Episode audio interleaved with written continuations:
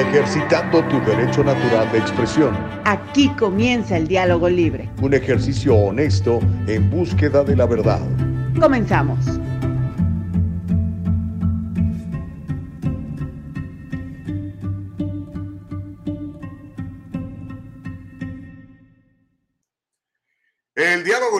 Estamos aquí en vivo completamente. Qué bien que está con nosotros. Qué bueno que mi querido Danny, Danny ya luego, luego de volada se conecta a través de nuestra página de Facebook. Son las 7 de la mañana, es el tiempo eh, del Pacífico de los Estados Unidos. Nos da mucho gusto saludarte, Julieta Laví, Cintia Cuevas, gracias por estar con nosotros. Le damos gracias a Dios por esta oportunidad maravillosa de poder servirte de poder ejercer el diálogo libre eh, contigo con todo lo que está pasando en los Estados Unidos y en el mundo, con todo lo que está pasando en los Estados Unidos, México y algunas otras regiones que nos afectan de manera directa, ya sea sentimentalmente o económicamente o socialmente. Así que Anabela Carreño, qué gusto saludarte, muy buenos días, te de Dios. Estamos listos para iniciar un nuevo ejercicio llamado el diálogo libre. Imelda Gallegos, ¿cómo estás? Gracias por conectarte. Eh, esta semana está de vacaciones Caro Bustamante. Uh, Liz Tiburcio va a estar compartiendo con nosotros sus puntos de vista desde la capital mexicana. Ella también es periodista, ella además es ama de casa, es esposa, es ah, entrenadora de fitness, es viajante, tiene muchos sombreros, Liz, y vamos a poder platicar con ella de muchas cosas que están pasando en el mundo y por supuesto que nos están afectando directamente. ¿Cómo estás? Espero que estés bien. Espero que amanezcas con este sentido de gratitud, que le des gracias a Dios, que digas, hey, thank you, Jesus, you know, thank you very much. No hay nada mejor que ser agradecido, porque cuando somos agradecidos, créanmelo, somos felices, nos va mejor. Una persona agradecida es una persona que está siempre alerta, despierta y con ganas de servir. Así que, Carlos Miranda, ¿cómo estás? Muy buenos días. Martita Moreno, Bendiciones para todos. Gracias de veras por estar con nosotros. Bueno, el día de hoy tenemos un programazo y vamos a comenzar, pero con todo, porque mire, el día de hoy vamos a estar platicando, eh, bueno, obviamente lo que sigue sucediendo allá en Texas, ¿no? Después de esa masacre, matanza sin sentido. a todo el mundo tratando de sacar raja política de todo esto. Le voy a contar cómo mientras daban un reporte de lo que estaba pasando eh, de las investigaciones en, en Uvalde, en Texas, el candidato demócrata a la gubernatura del estado, pues aprovecha para llevar agua a su molino, ¿no? Llega a interrumpir la, conferencia de prensa y vamos a ver lo que dice este señor, se llama Robert O'Rourke, le dicen Beto y fue alcalde del Paso y pues está buscando ser eh, gobernador de Texas. Va a ser interesante que lo veamos, la, lo, que sucede el día de ayer durante esta conferencia de prensa. Tenemos algunas imágenes también de cosas eh, grabadas con un celular de algo que de los minutos después de que este tipo eh, fuera y a masacrar a todos estos niños y a los maestros, ¿no? Eh, son imágenes duras, pero se las vamos a mostrar porque lo que buscamos aquí es que estemos alertas. Ayer platicábamos con, con el policía eh, Chris Reza y nos decía, tenemos que estar alertas, ¿no? Platicábamos con el detective de la policía de Los Ángeles y también nos decía lo mismo, tenemos que estar observando y cualquier detalle, cualquier cosa rara, inmediatamente denunciémosla. A lo mejor no es nada, pero a lo mejor sí. Entonces tenemos que estar muy, muy, muy, muy, eh, muy alertas. Tenemos imágenes de la tragedia, vamos a, a, platicar de quién es el asesino, lo que se sabe hasta ahora, y vamos a tener la participación de una psicóloga, una psicóloga especialista en, en, jóvenes y adolescentes. Va a estar platicando la doctora Laura Aguilar con nosotros, nos va a dar sus puntos de vista y cómo nosotros, padres de familia, podemos advertir cuando algo mal está sucediendo dentro de las mentes de nuestros muchachos. Así que va a ser importante que platiquemos con la doctora Laura Aguilar en un rato. También um, estaremos viendo un poco de, la, de lo que dice el abuelo de este muchacho, ¿no? Dice que no tenía ni idea el día de ayer este, platicó con la prensa y tenemos algunos detalles. Y este, bueno, eh, le prometimos que el día de hoy también íbamos a tener la entrevista con el historiador y analista político Sam González. Él es historiador de la Universidad del Sur de California y nos tiene ya preparado unos clips, unos pedacitos, fragmentos de esta película de las 2000 mulas que afirma eh, que demuestra que hubo fraude electoral en el 2020. Bueno, vamos a ver si es cierto y vamos a platicarlo con él. Va a ser muy, muy interesante. Así que yo le pido que participe con nosotros en el diálogo libre, que como Octavio Vargas nos haga el favor de comentar, dice buenos días, dúo dinámico, gracias hermano, te mando un abrazo, que como Carlos Miranda también nos saluda, dice buenos días, gracias por informarnos cada día. Mire, la idea aquí es que, que ejercitemos nuestro derecho dado por Dios a ser libres de pensar y a ser libres de expresarnos. Este derecho está garantizado en la Constitución de los Estados Unidos me llama mucho la atención que es el artículo número uno, fue lo que, lo que más privilegiaron los padres fundadores de este país, ¿no? Así que va a ser este, interesante que sigamos ejerciendo el diálogo libre, que no permitamos que puntos de vista contrarios nos quieran callar nada más porque no piensan como uno, ¿verdad? Seas de derecha, seas de izquierda, todo el mundo tenemos derecho a hablar. Así que prepárese a un agasajo eh, visual y auditivo por las próximas dos horas, porque eh, Nicole Castillo se ha pulido, como no tiene usted una idea, nuestra productora, nuestra productora ejecutiva Eva Castillo, siempre asistiendo con todo lo que hace falta que, para que podamos tener este programazo. Estamos muy contentos, eh, estamos alcanzando miles de reproducciones en las diferentes plataformas y eso se debe a usted, nada más a usted. Así que, pues créanmelo, esto lo hacemos con la única intención de ejercer el diálogo libre de privilegiar la libertad de expresión y que nadie venga a decirnos que no podemos hablar. Este asunto del hate speech, hate speech se ha dado cuenta que no es más que algo que me cae gordo, entonces no quiero que lo digas. Eso no está bien. Eso no está bien. Pero bueno, eh, ¿cómo nos puedes eh, seguir? ¿Cómo puedes estar alerta de nuestros programas? ¿Cómo puedes compartir estos buenos programas con todo el mundo? Mira, privilegia sobre todo nuestra página de internet. Es www.eldialogolibre.com www.eldialogolibre.com y estamos en Facebook Live como El Diálogo Libre, estamos en YouTube como El Diálogo Libre. Suscríbete a nuestro canal de YouTube, deja ahí tu correo electrónico y dale like a la campanita para que te alertemos cuando estamos saliendo en vivo. Lo mismo sucede en Facebook, también ponnos seguir y regálanos un me gusta, un like y así te vamos a estar avisando cuando estamos saliendo en vivo y así no te pierdes el programa. Si te lo llegas a perder, bueno, hay tres maneras de que nos puedas escuchar a cualquier hora del día en Spotify, en Apple Podcasts y en Anchor. Esas tres plataformas tienen el diálogo libre. De hecho, tienen todos los programas del diálogo libre y los puedes escuchar a cualquier hora. Obviamente no va a haber video, pero sí nos vas a poder escuchar. Homero Escalante dice, muy buenos días. Ah, no, no es cierto. Dice, siguen las mulas siendo financiadas por el petróleo ruso. Puro lagartón, dice Homero Escalante. Reyes Gallardo dice, debemos estar atentos, observando, pues mucha gente afirma que a veces cuando llaman a la policía ni caso hacen. Pues sí, tiene razón Reyes, pero por lo menos te queda la tranquilidad como ciudadano, como padre de familia. ¿Saben qué? Yo les dije, vi la página de este cuate, lo vi posteando imágenes de municiones, de rifles. Dije, este cuate está loco. ¡Ey, atención, alerta! Nada más. Y, y, ya por lo menos dices tú, yo cumplí con mi parte como buen ciudadano. Cuando ven algo así, denúncienlo. De veras, denúncienlo. No queremos estar llorando más, más hijos muertos, más niños muertos, más tragedias como esta. Laura Melón McFarland dice, pero en Facebook te castigan cuando dicen lo que piensas. Pues por eso tenemos www.eldialogolibre.com. Ahí nos vas a encontrar siempre. Eldialogolibre.com. Privilegia, por favor, esa página. Si algún día no nos encuentras en otras eh, plataformas, ahí vamos a estar, porque ese es de nosotros, es de, es de caro es de Nicole, es de Eva, es mío, es de ustedes, ¿ok? Es de ustedes, ¿ok? Vientos huracanados, ahí está, mire, el dialogolibre.com, el dialogolibre.com, privilegie esa página, eh, apréndasela y compártala, dígale a toda la gente, oye, ¿quieres escuchar un buen programa? Un programa donde se platica respetando los puntos de vista de todos, privilegiando el derecho dado por Dios y garantizado en la Constitución de los Estados Unidos de América de pensar y, y manifestarnos y de, asociar, de asociarnos y de congregarnos y de peticionar al gobierno. ¿Ven? Ahí está el diálogo libre, ¿ok? El diálogo libre. Dice Reyes Gallardo, ¿no se vendrá una demanda en contra de Facebook, posiblemente por no alertar? A lo mejor. De hecho, eh, este, en Instagram el muchacho había publicado algunas fotos, ¿no? Pero en fin, mire, eh, vamos a, a, ver este video, ya lo tiene listo nuestra compañera y productora Nicole Castillo y con eso vamos a comenzar, ¿no? Eh, estaban las autoridades, el, alcalde de Yovaldi, estaba el gobernador Abbott, estaba el vicealcalde, el vicegobernador de Texas, pues dando una conferencia de prensa explicando lo que había pasado, dando información, eh, obviamente eh, solidarizándose con los padres de familia de los niños muertos, con las familias de los maestros asesinados, ¿no?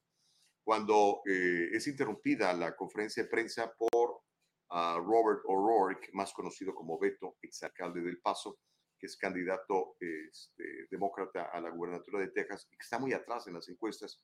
Y bueno, aprovecha este momento, como decía eh, Emmanuel Ram, ¿se acuerdan de Emmanuel Ram, que fue eh, consejero de Barack Obama y después fue alcalde de Chicago? Decía este, que nunca debíamos de desaprovechar una crisis, ¿no? que había que aprovecharla para sacar partido político. Pues eh, eso sigue el señor O'Rourke y mejor, si quieren, vamos a escuchar y, ver las imágenes para que, pues usted juzgue, ¿no? Obviamente hay gente que está muy, muy molesta por lo que esto pasa y, escuchemos, veamos y escuchemos. Por favor, adelante, Nicole Castillo. Excuse me. You're out, of, you're out of line and an embarrassment. Hey, sit down and don't play this Shooting is right now, and you are doing nothing. Como ve, eh, O'Rourke aprovechó la oportunidad, se cuela durante la conferencia de prensa y empezó a, a pelearse verbalmente, ¿no? El vicegobernador Dan Patrick le dice que se vaya, dice, está usted fuera de lugar, es una vergüenza. Pero O'Rourke continúa hablando sobre el vicegobernador y le dice al gobernador Abbott, no estás haciendo nada. Eso fue lo que dijo, ¿no? Eh, el que sí de plano perdió la compostura fue el alcalde de Uvalde, eh, Don McLaughlin. Fue básicamente le dijo, tienes que sacar el trasero de aquí. Bueno, lo dijo en inglés, por supuesto. Y le gritaba, está fuera de lugar, está fuera de lugar, por favor, abandone este auditorio. Y al final, cuando se voltea eh, O'Rourke para increpar una vez más al gobernador, el alcalde de Uvalde le dice, no puedo creerlo, eres un hijo de mala madre, enfermo, le grita el alcalde. Dice, venir a un evento como este para hablar de política, ¿no? Pues bueno, eso fue lo que pasó el día de ayer. Este, los ánimos están muy caldeados, hay gente muy enojada y hay otra gente que va a sacar partido político de todo esto, ¿no? Eh, ¿Qué le parece a usted? El diálogo libre está abierto. Por favor, eh, denos sus puntos de vista, los vamos a leer aquí con mucho gusto. Eh, en un ratito vamos a platicar con la doctora Laura para que nos platique eh, sobre todo este asunto, mire, de, de, lo que está pasando. Tenemos imágenes de la tragedia. Si quieres mostrarlas, este, eh, mi querida Nicole, y si quieres después de ver las imágenes, empezamos a platicar de, de los motivos que pudo haber tenido este muchacho asesino y de lo que dice su, su familia, porque este, pues las imágenes, lamentablemente, sí, son, son muy tristes, son muy duras el día de ayer este, reflexionaba yo con mi esposa, ¿no? Platicando del programa que hicimos el día de ayer, cuando vimos las fotografías de los nenes, ¿no? Contentos recibiendo sus diplomas. Eran niños. Se le parte uno el corazón, ¿no? Yo soy padre de familia. Eh, no sé qué haría si me matan a uno de mis hijos. Me volvería loco, probablemente, ¿no? De dolor. Entonces, el, el, el verlos, sobre todo tan chiquitos, ¿no? Masacrados por una persona completamente desquiciada no sé si tendría odio en su corazón o un tipo satánico, no sé, no lo sabemos. Este, pero pues, ve usted, las imágenes ahí están hablando por sí solas, son imágenes de, dolor, de padres de familia muy, muy tristes. Y pues este tipo armado y solo entró en, en esta escuela de Uvalde, en Texas, ¿no? Eso fue el martes por la mañana. Eh, ahora ya se ha confirmado, traía varias armas de fuego, traía cientos de municiones y su intención era matar niños. Desde que llegó a la escuela hasta que lo mataron las fuerzas del orden. La policía enfrentó al hombre para salvar tantas vidas como pudiera. Una fuente policial dice que en la escuela primaria Rob, eh, que la tragedia pues involucró, involucró perdón, a varias agencias que se unieron de manera improvisada. Recordemos que es un pueblo, o sea, la, Ahí no es, no, es, no es Los Ángeles, no es Nueva York, donde hay unidades rápidas y todo, ¿no? O sea, pueblitos donde el crimen es muy bajo. Ah, la patrulla fronteriza fue la que terminó ayudando, fíjese. Al final de cuentas, uno de los agentes del equipo BORTAC de la patrulla fronteriza es el que termina dándole muerte a este tipo y evitando que matara más personas. Qué triste. Pero mire, ya tenemos lista a la doctora Aguilar. Si, si quieres, vamos de una vez con ella. Este, y, vamos a, platicar con Liz. Ya tenemos a Liz, ok. Eh, me interesa mucho eh, que Liz, eh, Liz Tiburcio, que está cubriendo esta semana a, nuestra compañera Caro Bustamante, participe en esta conversación. Es, es vital que participe, Liz, porque pues, este, tú tendrás un punto de vista que yo no puedo tener, ¿no? Que es el punto de vista de la mamá. Eres mamá de, de, nenes chiquitos y, estoy seguro que esa, esa historia te ha tocado muy duro, como a, como a millones en el mundo, ¿no? Eh, entonces, yo creo que tú vas a tener mejores preguntas que yo para hacerle a la, a la, doctora esta mañana. ¿Cómo estás, Liz? Qué gusto tenerte. Buenos días. Hola, muy buenos días. Muchísimas gracias por recibirme de nuevo. Eh, la verdad es que sí, estoy devastada. Ayer sí me puse a leer un poco más del caso, datos pequeñitos como lo que decían, que vivía con su abuelita y, para mí un dato muy perturbador que yo creo que vaya, o sea, no justifico nada, ¿no? En ningún momento, pero decir dispararle a desconocidos, pues bueno, igual tienes que estar enfermo, pero dispararle a tu abuelita en la cara, a la persona que te cría, a la persona que te cuida a diario, híjole, no, no, ya no sé qué tienes que tener en la cabeza, no, o sea, no, no se me ocurre, no, no sé qué tienes que tener en la cabeza para atreverte a hacer algo así. Definitivamente el muchacho estaba lleno de problemas, también creo que obviamente una buena crianza te puede llevar a, a, que no te afecte tanto el tema este del bullying, porque sí vi que el chico era muy bulleado, él era obviamente también, ¿no? De, eh, venía de latinos por su nombre y su apellido.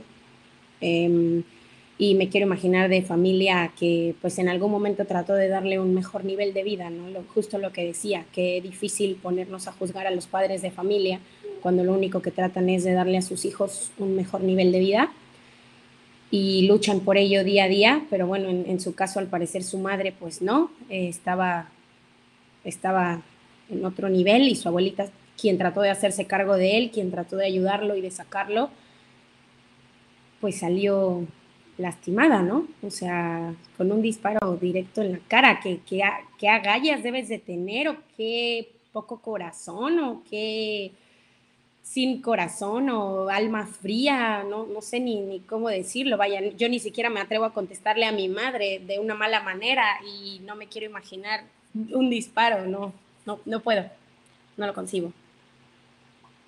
Pues ah, así está la, la, situación, mi querida uh, Liz, Liz Tiburcio. Gracias por estar en el diálogo libre, eh, levantándote temprano y participando y dando tus puntos de vista y colaborando. Mira, la productora ya nos tiene lista a, a una psicóloga ella, eh, la conozco de mucho tiempo, es, una persona extraordinaria y, quise invitarla al programa particularmente porque ella trabaja con jóvenes, con jóvenes que de repente tienen serias broncas, ¿no? Como dices tú, bullying o que tienen problemas de identidad o tienen problemas de ira o vienen de familias disfuncionales, como el caso de este muchacho, ¿no? De hecho, una familia, no, no era una familia, ¿no? Uh, entiendo que el papá lo abandonó y la madre estaba en, en, serios problemas de drogadicción. ¿Cómo podemos hacer para, para aliviar esto? Eh, vamos a invitar a, a, la doctora Laura Aguilar en cuanto la tengamos, señora productora. Aquí está Laura ya. Laura, ¿cómo te va? Muy buenos días. Mira, te saludamos, Liz. Muy buenos días. Un placer volver a verte, mijo. Qué gusto, qué gusto de estar con ustedes. Y, y, y, pues bueno, claro está con esta tragedia, con esta situación, en donde ciertamente, tal cual lo describen en esas frases, en esa palabra roja y alarmante que es una masacre, y es cierto, y hablando de nuestros pequeñitos, ¿no? De nuestros niños, este, ¿qué es lo que está pasando con nuestros jóvenes? Santo Dios, ¿qué está pasando? Y sí, ciertamente yo te puedo decir que que en este trabajar como con los, con los jóvenes, este, ¿qué es lo que está sucediendo? Bueno, pues hay, muchísimas causas, ¿no? Este, así que, pues bueno, hay muchas cosas que decir, Gustavo, no sé si tengas alguna pregunta en especial. Mira, yo creo que Liz eh, te haga preguntas porque ella es mamá, tiene dos, dos bebés preciosos y este, seguramente tenía, tendrá perspectivas que yo no tengo. Liz, si, si eres tan amable. Claro, doctora, eh, pues a mí sí me gustaría saber qué tan importante es como eso que comentaba Gustavo, eh, tener una identidad, que esto sucede mucho en los niños latinos en Estados Unidos. Digo, al final él terminó atacando una escuela donde la mayoría eran también latinos, pero eh, ¿cómo, ¿cómo afecta tanto el cerebro de un niño al ir creciendo esta falta de identidad, de decir soy de aquí, soy de allá, mis padres son de aquí, pero mis padres son de allá y yo soy de acá, ¿qué tanto puede afectar a un niño? ¿Cómo lo ayudamos también? Fíjate que, que, yo veo, porque he estado también igualmente leyendo sobre el caso, veo que va más allá de la identidad, más allá de que si soy latino o soy inmigrante o, o porque porque finalmente sí, claro, eres, eres, de papás latinos y todo, pero este, estamos viendo una cuestión de bullying, estamos viendo una cuestión en, donde él, inclusive en una identidad sexual, también por la foto que, que, que, expuso él en Instagram y en las redes sociales, en donde él tenía falda, tenía unas botas negras y tenía cabello largo, donde se ve su cara demacrada, donde se ve, este, y se sabe al menos que hasta ahorita sabemos que la mamá se drogaba, el papá ni sus luces, el padre medio sabe la situación y no sabe nada, o sea, como que no le importa mucho. Y lo único que sabemos es de que se peleaba y tenía fuertes discusiones con la mamá y se iba con la abuela, ¿no? Entonces, ah, y aparte también, algunos, algunos eh, jóvenes que conocían y que tenían contacto directo con este joven saben y nos dicen que este, este muchacho pues tenía mucho, mucho bullying y, y pues bueno, ante estas ideas y ante este... Mm, este sin cuidado, sin comunicación de los padres con él, es quizá una falta de comunicación tan terrible, este, estos focos rojos que necesitamos decirle a los papás, hey, cuidado, tus hijos, si se esconden, si se quedan callados, si están retraídos, algo se están haciendo o algo están influyendo, porque es ciertamente una influencia del, del de los medios de comunicación, quizá está sufriendo tanto y está gritando, diciendo a los cuatro vientos necesito ayuda, pero pues están entretenidos en su propia vida, quizá en este caso, eh, eh, como mencionan, que la mamá estaba en drogas y estaba con un padrastro, quizá donde no había una figura paterna, este, quizá yo creo que fue todo, ¿no? Y aparte, bueno, ¿por qué este joven, yo pongo a pensar, por qué este joven fue a una primaria? Me mencionaba yo platicando esto con mi hija, que también es psicóloga, bendito Dios, en donde ella me decía, y este, ella fue aquí en Estados Unidos en, en, los estudios y todo, ¿no? Entonces ella me decía, mamá, es que cuando uno se gradúa, uno va a las primeras instancias, bueno, a la, a la primaria, o se acostumbra a ir a, la, a, lo, a, lo, antes, ¿no? A la escuela de anterior. Claro.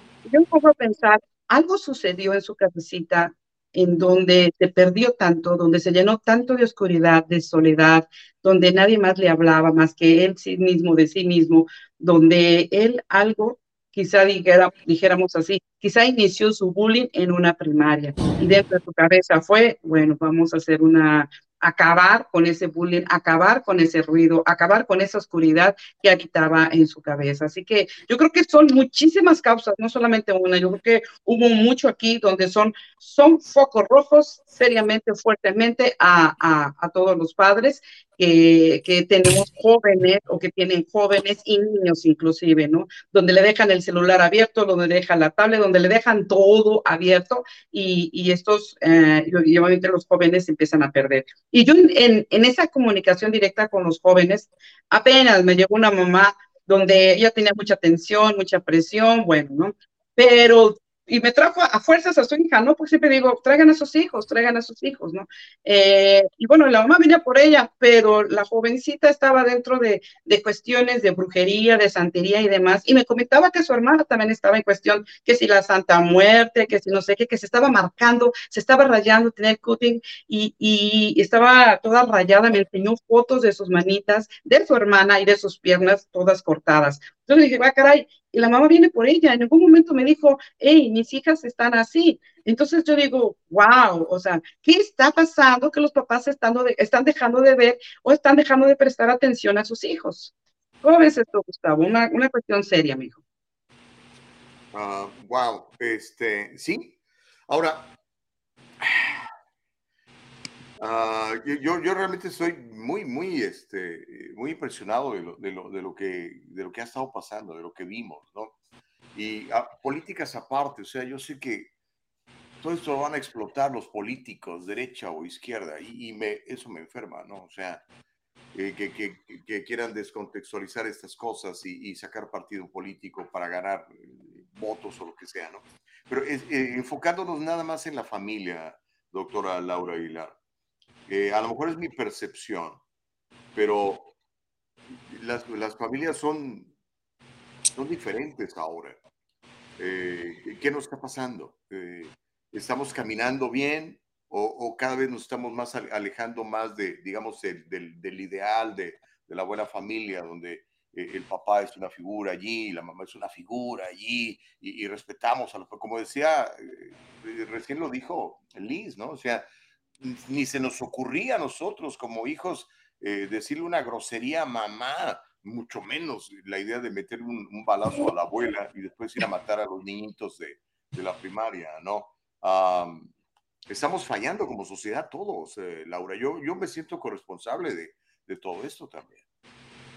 Ciertamente es muy, es muy difícil, así como, como mencionas, Gustavo, en, en esta situación en donde uno se pierde, en donde uno dice, bueno, caray, ¿qué, ¿qué, estamos haciendo? Donde, claro está, se ve con Liz también que está mencionando, es que es impensable esto, que pudo haber pasado en su cabecita, que pudo haber pasado dentro de él. Bueno, yo creo que pudo haber pasado muchas cosas y ciertamente, eh, de verdad creo que de todas esas cosas, una, una gran falta de comunicación, una gran falta de, de seguimiento de los padres hacia los hijos, con un según hay que darle su privacidad, pero sin embargo esta privacidad hace que los hijos pongan los pósters, no sé, cosas demoníacas, muertes o, o pistolas y demás, ¿no? Donde, claro está, ¿cómo es posible y bueno, ya metemos un poquito a la política, ¿no? Que eh, ante esta ley los jóvenes puedan comprar esas armas, que nada más yo creo estaba esperando sus 18 años para los comprar y hacer esta tontería, ¿no? O sea, es, es, es impensable, ¿no? Yo creo que, eh, bueno, no,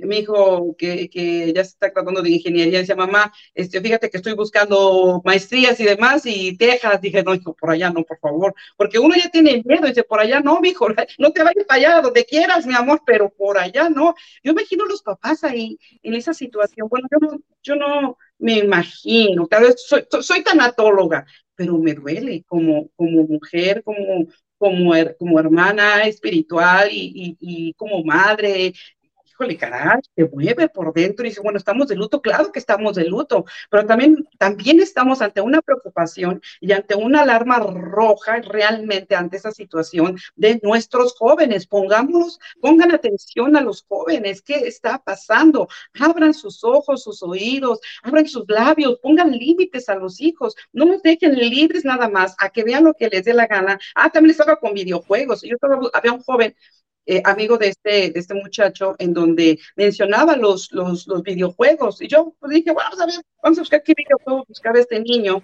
Y este, efectivamente era, era un videojuego este, donde había agresión, se trataba de pelearse uno con otro, y el otro era vestido completamente de, de, este, de militar y con, con, sus, con sus pistolas, obviamente, y sus, pues bueno, con todas sus armas, ¿no? De militar. Entonces, a esto jugaba el muchacho. ¿Cuántas horas? ¿Quién sabe? Porque finalmente no tenía una regla, eh, este, no había un límite, eh, no había una comunicación, no había una relación filial, este, realmente amorosa en, en la familia. Entonces, ante esta destrucción, ante este desfase con la familia, pues el solito se, se estuvo, se estuvo enlazando en situaciones eh, en donde estuvo aprendiendo, ¿no? Cómo matar o quizá a hacerse ideas de cómo vengarse ante el bullying, a despreciarse a sí mismo. Y alguien que se desprecia a sí mismo es alguien que se corta. Alguien que se corta es alguien que puede hacer daño a los demás.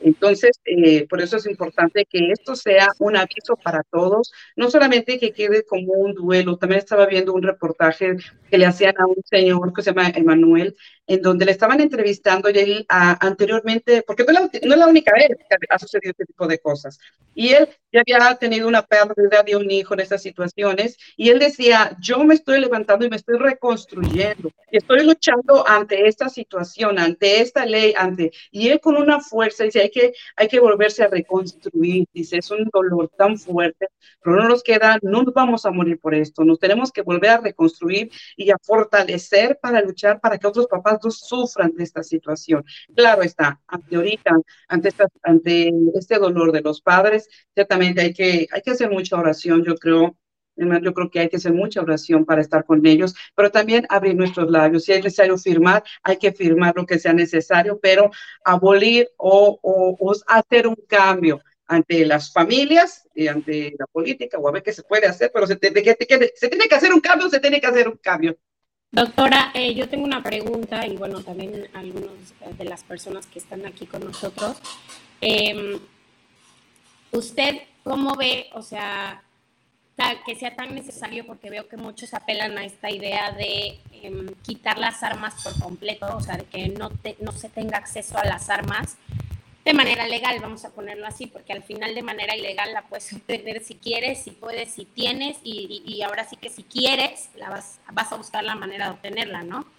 Pero de manera legal, o sea, usted piensa que em, quitar el derecho a tener un arma sea algo bueno, porque ahorita también hizo mención de algo muy fuerte, que es alguien que se autoflagela, es alguien que es capaz de lastimar. Y a mí, por ejemplo, porque tengo un caso cercano de alguien que se ha lastimado, me preocupa esa idea, me preocupa saber que esa persona tan cercana a mí es capaz de lastimar a alguien cuando yo la veo y lo único que veo es mucho dolor y que se lastimó a sí misma, pero, pero jamás, jamás cruza por mi mente pensar que ella sea capaz de lastimar a alguien. Entonces ahora digo yo, wow, qué miedo, porque puedes muchas veces vivir con el enemigo. Entonces usted, ¿qué piensa sobre esto de que es necesario que las, o sea, que quitemos eso de que las armas puedan ser adquiridas legalmente o tal vez subir la edad en la que puedes adquirir las armas? ¿Qué piensa usted sobre este tema? Híjole, pues yo, no estoy de acuerdo que, que bueno, yo no, soy política, ¿verdad? Soy psicóloga, pero lo puedo ver directamente con los jóvenes, en donde, y con algunos adultos también, ¿no? Porque también hay, algunos adultos les da un desfase total en donde se les pierde este, igualmente la mente, donde se sienten fuera de la familia y también hace este tipo de cosas, ¿no? Digo que no es la única vez, tanto, pero hay muchos jóvenes que se han perdido de muchas formas, donde se están donde esta adquisición de armas en una edad tan joven, este, y también tan grande, bueno, yo no veo la necesidad, la verdad es que no entiendo por qué la necesidad de tener armas como si estuviéramos en guerra o para evitar alguna guerra, alguna cosa así, yo creo, o para matarse unos a otros, que qué necesidad, por qué, ¿Por qué, ¿Por qué esto? La verdad es que yo no lo entiendo. ¿eh? Yo, no, yo no estoy de acuerdo en matarse unos a otros, al contrario, ¿no? Amarse unos a otros. En otras ciudades de Estados Unidos vivimos, este, bueno, claro, también siempre en todos lugares, ¿no? Puede haber eh, circunstancias,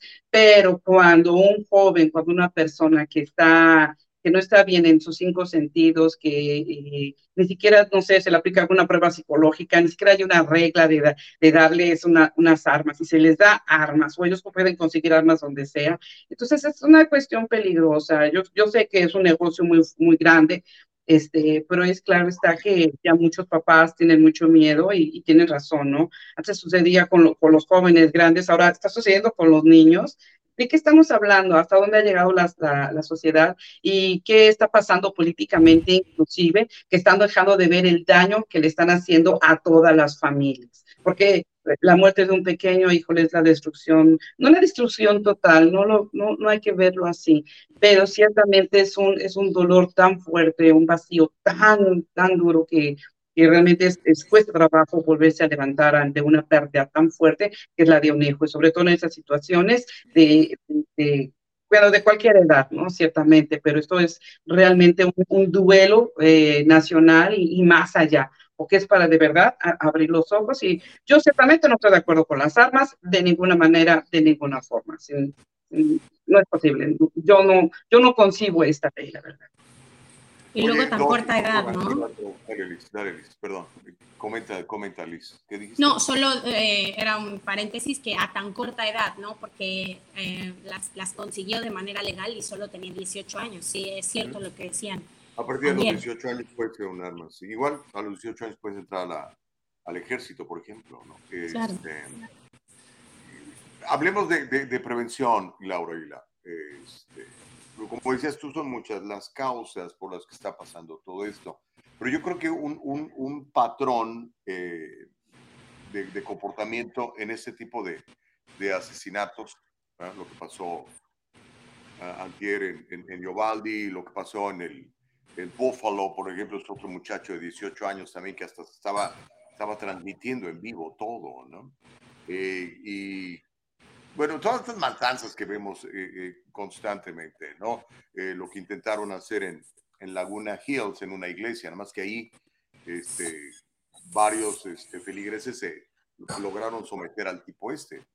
Em, estos, estas personas, sobre todo cuando son jóvenes, tienen este patrón repetido, o sea, hay, hay una ausencia de una figura paterna fuerte, no hay padre. Eh, normalmente la, la, madre eh, tampoco está muy presente porque tiene algún tipo de, de problema eh, físico, de salud o de adicciones, ¿no? Y muchos terminan en el sistema o creados por un abuelo, por una tía, cosas así. Alguien me decía, eh, lo leí más bien, lo leí, este, Thomas Sowell se llama, es un, un, psicólogo y doctor negro, por cierto, muy, parece brillante el tipo. Decía que el problema es de, de, la, de la, falta de, de, identidad y de la irresponsabilidad de los padres que abandonan a sus hijos y este, de la responsabilidad de, las madres que tienen hijos con, con tipos mala gente, digamos, desgraciados, abusivos, etcétera. Y que eh, el Estado de alguna manera ha propiciado todo esto porque pues, con eso generan dinero para, para pues, ahora sí que genera, para crear a los hijos, ¿no? ¿Qué tan importante es la, la, la, figura de, de, una, de una familia tradicional, como nos llaman ahora, ¿no? Papá y mamá. Este, ya no, no, no, una familia como ahora hay muchas, ¿no? De un papá y un papá, dos mamás, dos mamás, cosas así, sino la, la figura de la familia tradicional. Eh, ayudaría a, prevenir este tipo de, de, situaciones? ¿Qué es lo que tú has observado? Fíjate que, que estaría, yo me encantaría decir que sí, me encantaría, claro está que si es una si, si tiene papá y mamá que se comunican, que tienen una relación cordial, donde, donde hay una relación con los hijos y entre ellos de una forma empática, amable, este, una, una relación realmente en comunicación abierta y, y respetuosa, yo te diría sí. Pero claro está, también podemos ver que está papá y está mamá y no están, así como, como, como pasan muchas familias, ¿no? Donde la mamá quizás se la pasa gritando o el papá se la pasa tomando o gritando igual, o donde ninguno ni otro se la están hablando, donde el papá quizás se duerme en la sala y la mamá se duerme enojada quizás en el cuarto de los muchachos, donde los hijos ven una separación, donde no hay un matrimonio en realidad, donde no hay comunicación, donde no hay falta de respeto, donde hay agresión, donde a veces el papá o la mamá, no, no solamente lo, pongo en los hombres, también he visto a mujeres bastante eh, seriamente con una agresión puesta en sí mismas, donde tienen una ira donde los, los hijos están aprendiendo y viendo que el papá le cuando se enoja le golpea la pared y, y rompe las cosas, o o, o viceversa, ¿no? Donde papá y mamá están y no están, en donde, donde no hay límites, donde, porque me ha tocado, donde pones que le traigo a, mi hijo, donde es muy agresivo, pero ni el, y el papá se queda calladito y dice, bueno, ¿y usted qué hace cuando el hijo va y rompe la, la, este, le pega la pared? No, pues yo le digo, no digo nada porque, porque luego se enoja más. Y la mamá también, dice, no, pues es que se enojan y, y, grita bien feo, mejor ya no, ya no, ya no hay que hacerlo. O, o es que me amenazó con llamar a la policía, mejor que, que haga lo que quiera, ya total, si este, en dos horas ya se calma, ¿no? Entonces, una falta de límites, una, una falta de comunicación, de respeto de, de familia, donde, donde hay agresión, donde donde, donde, no les importa inclusive papás, que donde esté papá y mamá juntos, pero hacen su vida aparte, este, y no les importan los hijos, donde no tienen una, una, un seguimiento con los hijos, no tienen límites, no tienen respeto, no tienen obligaciones, donde permite que los hijos hagan lo que quieran, donde le compran todo lo que quiera al muchacho, donde que, si quiere esto se lo dan, que si quiere este, el mejor celular que los papás se lo dan. No digo que esto sea malo, lo, lo importante es de que de que tengan un seguimiento, donde haya una comunicación, donde vean y chequen qué están viendo sus hijos, qué están aprendiendo, porque también he visto papás que donde no se están peleando, donde todo está bien, donde son una, son una buena, un matrimonio este, de Dios, un matrimonio de oración, un matrimonio de amor, de respeto, pero, pero los hijos sí, se les da el celular muy temprano y ellos empiezan a aprender todo lo que se les ocurre en el celular, en el internet, y donde la falla que tienen es de que le dio ese celular y que no tienen una o no saben cómo verle, porque ya los chavos le, le quitan las páginas o lo que sea y los papás no le saben hallar ahí.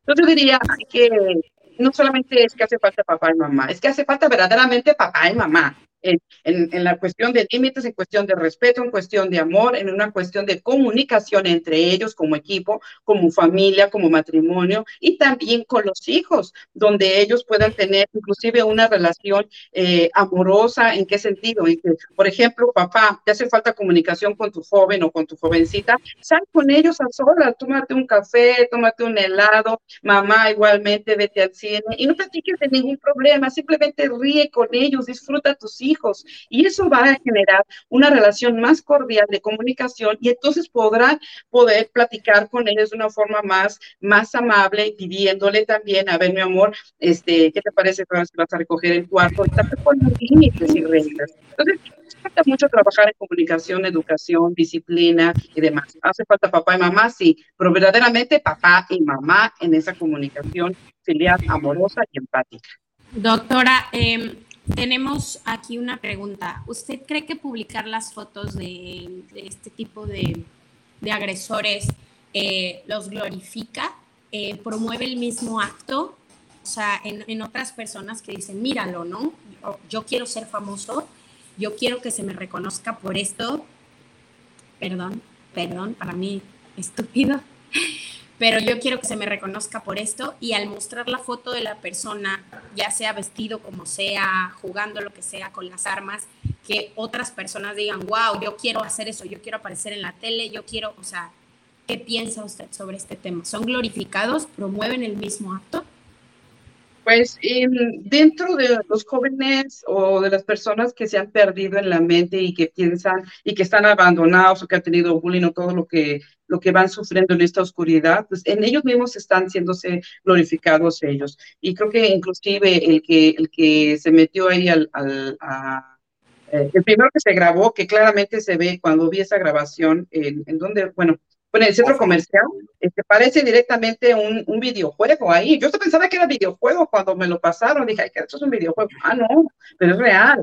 Entonces, este, pues mire, no, y él mismo dijo, yo quería ser famoso, ¿no? Y hay mucha gente que se pone a matar y que dicen, quiero ser famoso, aunque sea lo malo, pero quiero ser visto, ¿no? Mm, pues bueno, y obviamente es, es algo que no se puede impedir, que las noticias muestren el rostro de las personas o que investiguen y vean el por qué este, hizo lo que hizo. Yo creo que, pues bueno, es, es parte de, de los medios de comunicación mostrar el, el, rostro de las personas, que en su mente es quiero glorificarme, eh, yo creo que está la mente de ellos, ¿no? Este, desgraciadamente. Y vuelvo a insistir, hace falta una comunicación cercana y amorosa con los jóvenes. Ellos se glorifican quizás sí ellos, y quizá, quizá ni eso les importe, ¿no? Aunque claro, es un aviso fuerte que el muchacho haya puesto en Instagram, este, ahora maté a, ahora le disparé a mi abuela, ahora voy a la, o sea, es así como, y creo que también sacándose fotos con sus, con sus pistolas, ¿no? Lo anuncian. Lo anuncian y, que lo anuncian ellos mismos y, a veces es como, no, jamás, ¿no? No, no crees que vaya a llegar a más. Em, y también, eh, eh, por ejemplo, estos otros niños que em, hacen las transmisiones en vivo de este tipo de, de eventos violentos, ¿no? Donde está ocurriendo tanta violencia y es como, hey, hey, espera, ¿no? Lo tengo que transmitir o lo tengo que retuitear o lo tengo que, es como para hacerme viral yo mismo. O sea, ¿qué está pasando? Justo lo que dice esta parte de, de, la desintegración de que antes, por ejemplo, yo recuerdo, digo, sí, ya paso los 30, pero yo recuerdo que para mí era estar en la calle todo el día con mis amigos y ahora es estar en el celular todo el día, o sea, estar en el celular todo el día, los pequeños y es como, como dice, desde que amanece y, ya es raro ver a un papá con el niño eh, tomando el helado, em, todo ese tipo de cosas, ¿no? Entonces, em, algo que usted nos pueda ah, mm, comentar, recomendar para la prevención. Bueno, definitivamente es el hecho de, estar revisando eh, los, los, celulares, los tablets, la computadora, todos esos medios. Es más, inclusive yo recuerdo un caso que, que me llegó de una jovencita que había puesto un, como una navajita en uno de los, de los medios de comunicación. Bueno, no, no medios de comunicación, perdón, Instagram, y hay tantas cosas que. Bueno, y, y una, y otra, y otra, otra jovencita u otra amiga, compañera de la escuela, lo dijo a la maestra, entonces fue un aviso fuerte y entonces se pudo hacer algo al respecto inmediatamente, ¿no? Por eso es que llegó conmigo.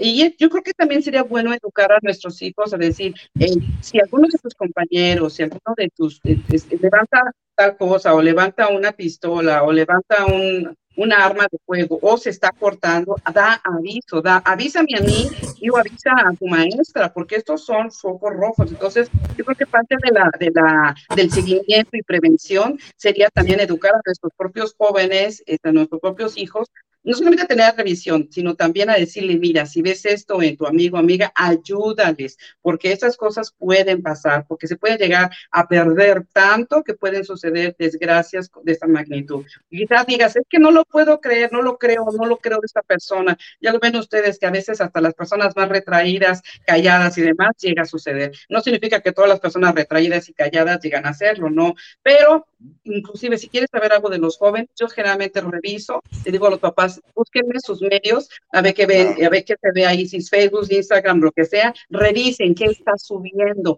cuáles son sus ideas, cuáles son sus fotos que está subiendo, y así así sabremos qué es lo que están pensando los hijos, porque a veces no hablan, se quedan callados, y la, pero la forma en la que hablan son esos medios de comunicación en donde ellos suben sus pensamientos, sus, este, lo que están pensando, en esa oscuridad en la que se están metiendo, ahí sí lo están hablando y el tipo de música, lo, que miran, todo eso es, nos habla de ellos y cómo podemos sacar de ahí y obviamente poner límites y volver a restablecer una comunicación con ellos. Por eso es importante tanto los papás que, que se fijen en sus hijos como también educar a nuestros jóvenes y decirles, eh, cuidado, si tú ves algo así en algún compañero o amigo tuyo, no te quedes callado, háblalo.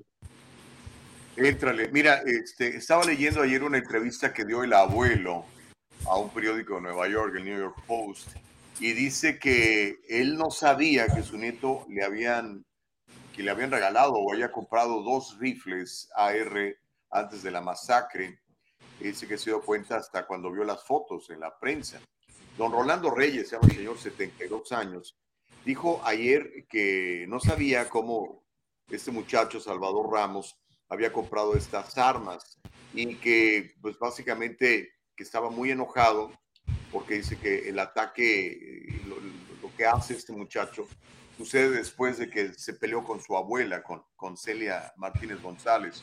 Ahora, no sé, este, hay muchos comentarios en el chat sobre el bullying, el bullying, el bullying, el bullying. Uh, porque antes sí resistíamos el bullying los de mi generación, no sé, eh, Liz es muy jovencita, yo tengo 57 años, o mis papás que tienen ochenta y tantos, ¿verdad?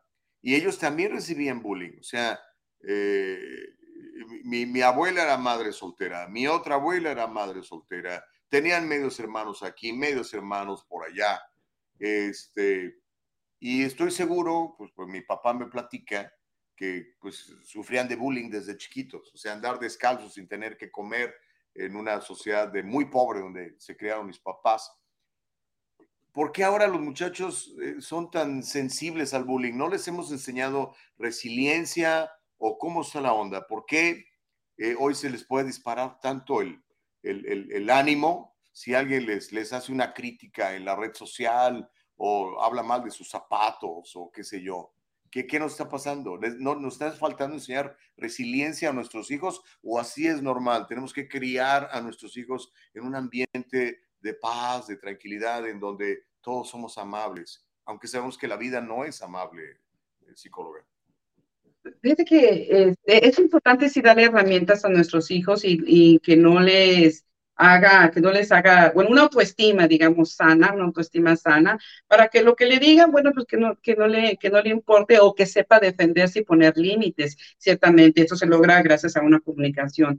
Yo creo que más bien es, es el bullying, ahorita es porque es que los muchachos están resultando tan, tan intolerables, más bien es porque es el bullying, más aparte de los medios de comunicación, más aparte de los videojuegos agresivos, más aparte, o sea, todo esto que antes no existía. Entonces, antes, pues bueno, no había tanta información de agresión o agrede, agrede, agrede, y ahora sí la hay, y ahorita ya se entrenan de cómo disparar ahí los videojuegos, ya se están, este, lo están viendo en las películas o, o en la música que están escuchando, y antes no había todo esto, ¿no? Entonces ellos no solamente eh, tienen el bullying, sino se están eh, retroalimentando de todas estas situaciones agresivas, que lo único que hace es perder su mente y, perder la relación con las personas, esta parte empática, eh, es, se pierden completamente en, esta, en esta oscuridad. Entonces, yo creo que es que antes no teníamos todo esto, hijo. Entonces, y ahorita, como si está, desgraciadamente, pues hace daño a estos, a los jóvenes, ¿no? Por eso es que ahora sí resultan con, con ese tipo de fotos, con este tipo de, de, mira lo que voy a hacer y demás, en donde inclusive, ¿no? Hay, hay, hay jóvenes que siguen jóvenes que, más porque hacen tonterías o hay tanto, tanto que está pasando en los medios de comunicación que sería, puede, se podría usar de una manera tan también para retroalimentarnos de una forma sana, pero desgraciadamente lo que les entretiene a veces las personas o los jóvenes es todo lo negativo, ¿no? Entonces van buscando de esa forma eh, una, un alimentarse no sanamente, obviamente, y resulta con ese tipo de desgracia. Entonces yo creo que más bien, eh, y claro, Sí, hay que ayudar a nuestros jóvenes a una autoestima sana y eso depende de los papás también, de, mira, tú eres, tú eres importante, tú eres inteligente, simpático, amable, mira que tú eres honesto, pues en vez de ofensas, ¿no? Mira cómo serás flojo, eres un inútil, tú no llegarás a hacer nada. Entonces, tengamos cuidado con estas palabras, ¿no? Que a veces los papás piensan que diciéndole cosas agresivas o agrediéndolos es como lo vas a levantar, porque quizá tus abuelitos lo hicieron contigo. No, hay que tener en cuenta que una buena autoestima es, es eh, resaltar las cualidades y las capacidades de tus hijos, ¿no? Sino no disminuirlas. Así que, este, pues todo tiene que ver, mejor, pero antes no había todo esto que ahorita sí hay. Liz, ¿tú cómo superaste el bullying, Liz, cuando te hacían bullying? ¿Cómo, cómo respondías? ¿Sí? ¿Alguna vez te hicieron bullying, Liz? No te oigo. No. Ya. Ahora sí te escucho. Ok.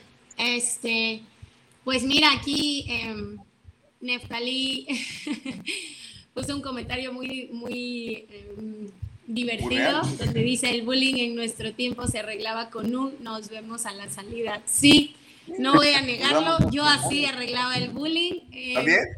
Sí, yo también. Honestamente, mi mamá siempre fue de las que decía, no te dejes y si te pegan, tú pegas con el puño cerrado. Así me decía mi mamá, ¿eh? Y era como no te metas en problemas, no provoques nada, tú no hagas, em, o sea, tú no hagas el problema, pero si ya está el problema y te tienes que defender con puño cerrado, nada de manita abierta.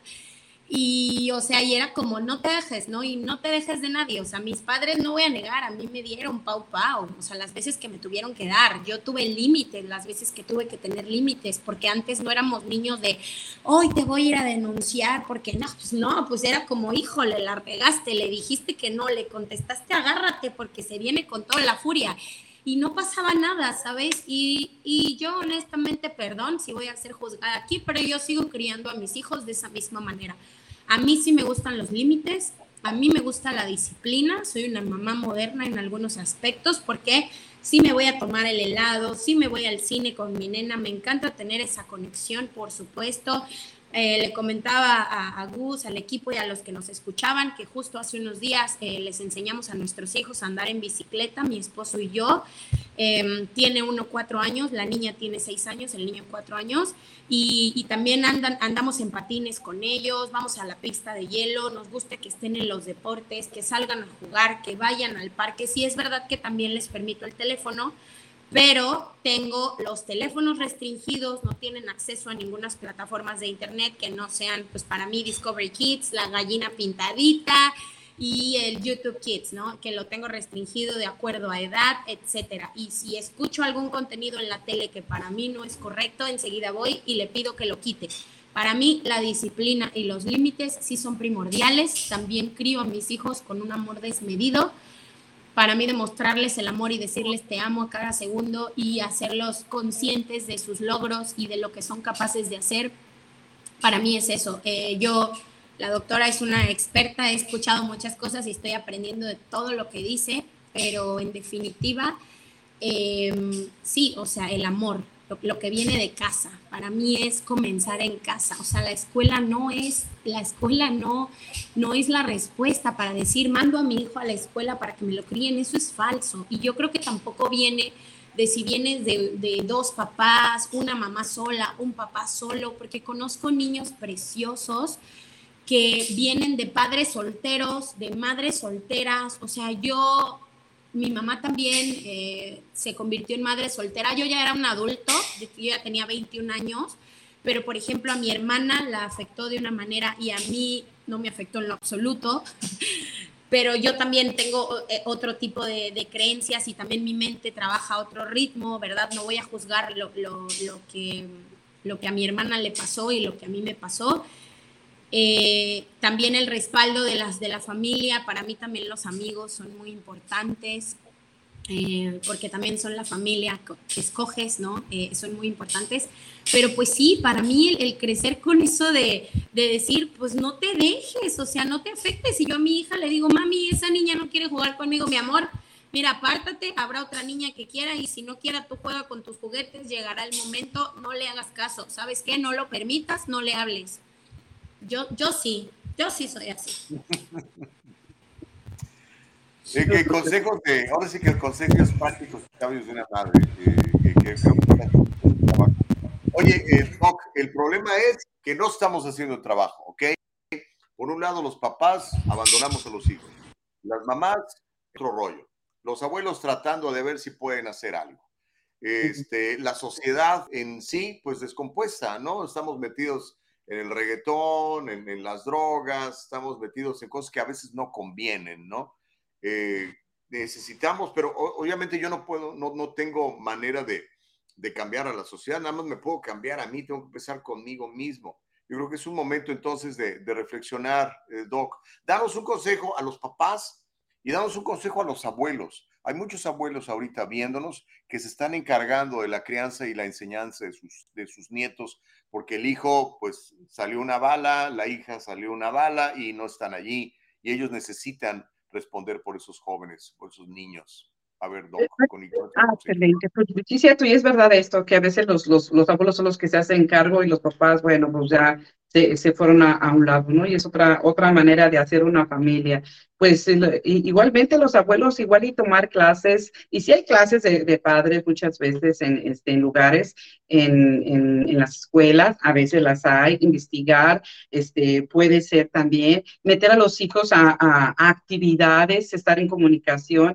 y me encanta esto que dice Liz, y así yo también lo recomiendo con mis pacientes, el hecho de checar todo lo que están mirando y o quitarles, este, y no darles tan temprana edad, obviamente el celular o la tablet, porque nada más a eso, jugar con ellos, salir con ellos, que hagan ejercicio. Bueno, todo esto es importante y este, también pueden poner una, una meter en la parte eh, de, moral, amorosa y cariñosa también de Dios, inclusive también, porque eso puede ser un respeto hacia, hacia los niños y de los niños hacia la humanidad, hacia sí mismos, hacia un ser superior también, donde pueden poner musiquita tranquila, eh, bonita o una canción hermosa y, y pues, hacerlos que dibujen, a que pinten, a que planten plantitas para que tengan ese respeto a la naturaleza, este, a los animalitos, a que vayan y los acaricien, a que los toquen, en fin a ese respeto con la, con la vida, este, a jugar con ellos. Entonces se puede reconstruir, claro que se puede reconstruir muchas cosas, se puede fortalecer muchísimo con los niños, jugar con ellos,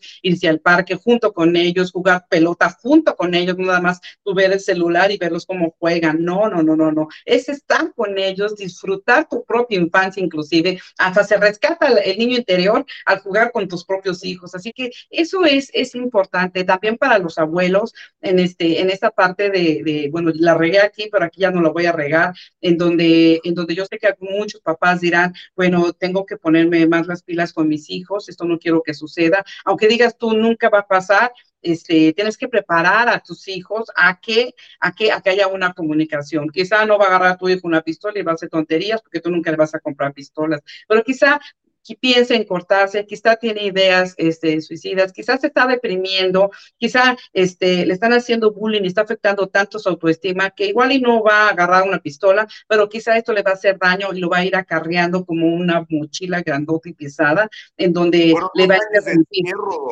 Tuvimos ¿Eh? a nuestros niños encerrados dos años. Así es. Así es, es, es, es, terrible. Bueno, es importante la comunicación. Abuelitos, pónganse las pilas, papás, pónganse las pilas, abuelitos, si ustedes este, llévense también a los, a los nietos y llévenselos a un ejercicio, les viene bien a ustedes y también le viene bien a los jóvenes y a los niños tener una comunicación amorosa y, y, y, que tengan este ejercicio, ¿no? Así que se puede hacer muchísimas cosas, ¿no? Eh, lo importante es empezar a, a, mirarse a sí mismos, a ver y analizar, bueno, cómo están tus hijos, realmente se comunican y tampoco pienses que, que siempre se van a comunicar. Y bueno, sí hay que poner límites, inclusive yo, yo generalmente hago, interrumpí por la pandemia, pero yo generalmente hago este, los retiro para niños o, o, formación para los niños chiquititos. Y bueno, yo no les digo eh, péguense, ¿verdad? Pero sí les digo, a ver, vas a poner límites, es más, practica y que los niños puedan decir, hey, hasta aquí, lo que me estás diciendo no me gusta, podemos ser amigos o este, un límite más fuerte. Hey, alto, no me gusta lo que estás diciendo, ¿no? Entonces, y enseñarlos a que ellos practiquen. Y a veces los niños dicen, mm,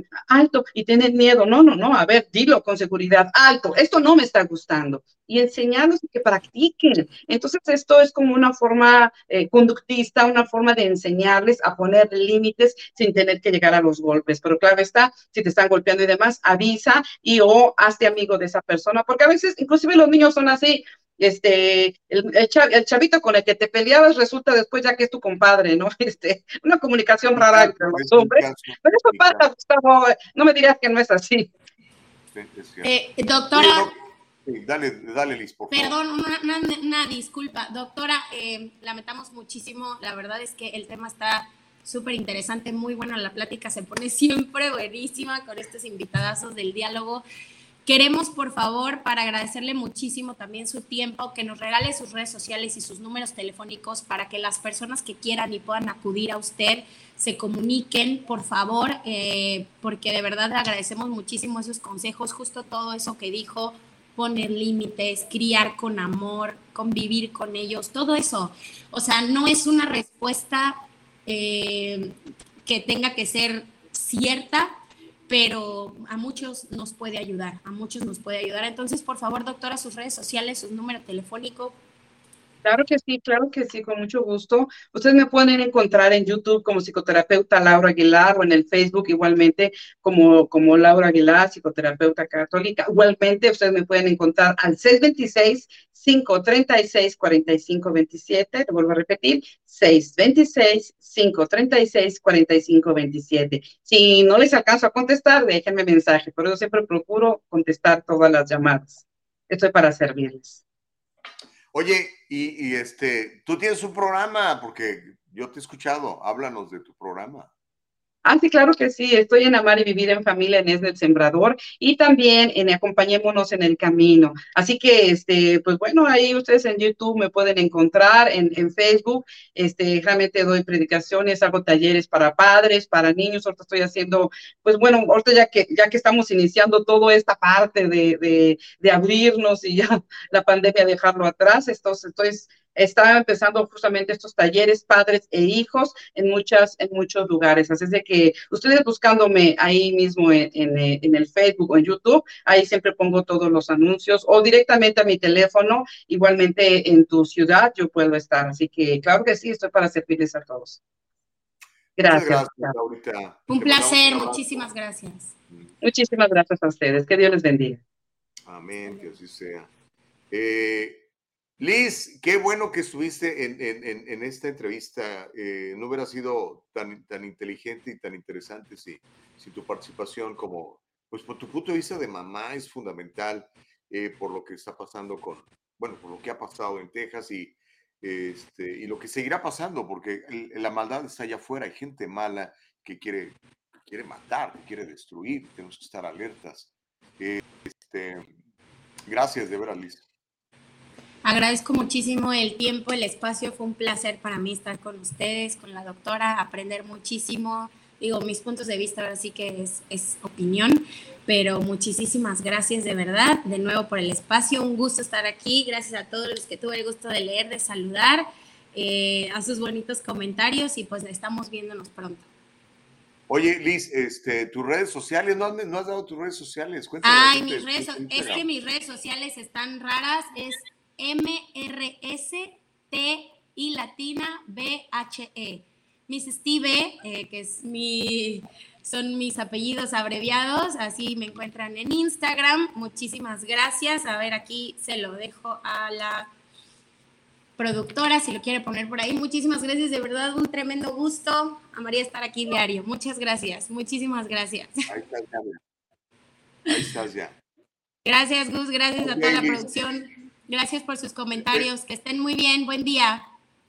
Te vemos mañana, Dios mediante. Cuídate mucho, Liz. Liz Tiburcio. Este, es, es, chida, ¿no? Digo, extrañamos a Caro, pero Liz está haciendo un gran trabajo también.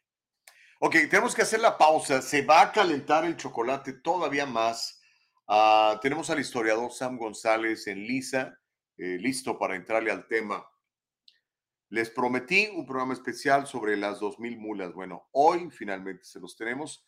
El historiador Sam González se dio a la tarea de analizar la película, ese documental, que por cierto ya lo están exhibiendo en algunos cines, ¿eh? en salas públicas. Son contaditas, pero por ahí están. Si no ha visto el documental, véalo. Yo se los mandé a muchos de ustedes, pero pues ya venció el, el enlace y ya muchos ya no lo pudieron ver, pues se tardaron. Pero si no compren la película, pues ayúdenle al cuate también que le echó ganas, ¿no? Se llama Danish o Dinesh de Sousa y la película se llama Las 2000 Mulas, de 2000, Mules. Y bueno, vamos a, vamos a revisarlo y usted sacará sus conclusiones. ¿Hubo o no chanchullo en las elecciones del de 2020? Va a ser muy interesante platicar con Sam González después de la pausa aquí en El Diálogo Libre.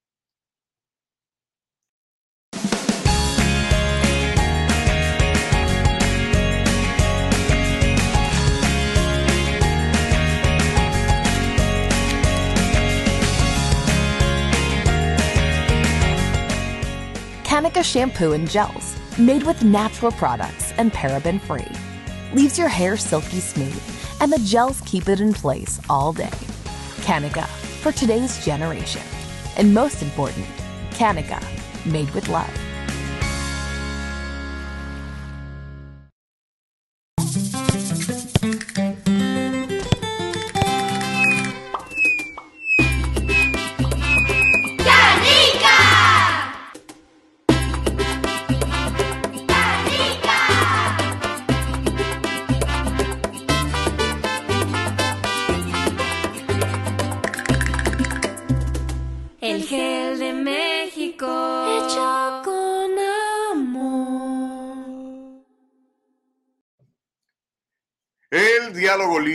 Completamente en vivo. Ya sabe, todas las mañanas hacemos este ejercicio de, de, pues, de interacción con ustedes. Es un ejercicio de libertad de expresión y nos vas a encontrar siempre en www.eldialogolibre.com www.eldialogolibre.com y por supuesto nos vas a encontrar en diferentes plataformas. Estamos en Facebook como El Diálogo Libre, en YouTube como El Diálogo Libre y si te suscribes a nuestro canal te vamos a avisar cada vez que estamos saliendo en vivo.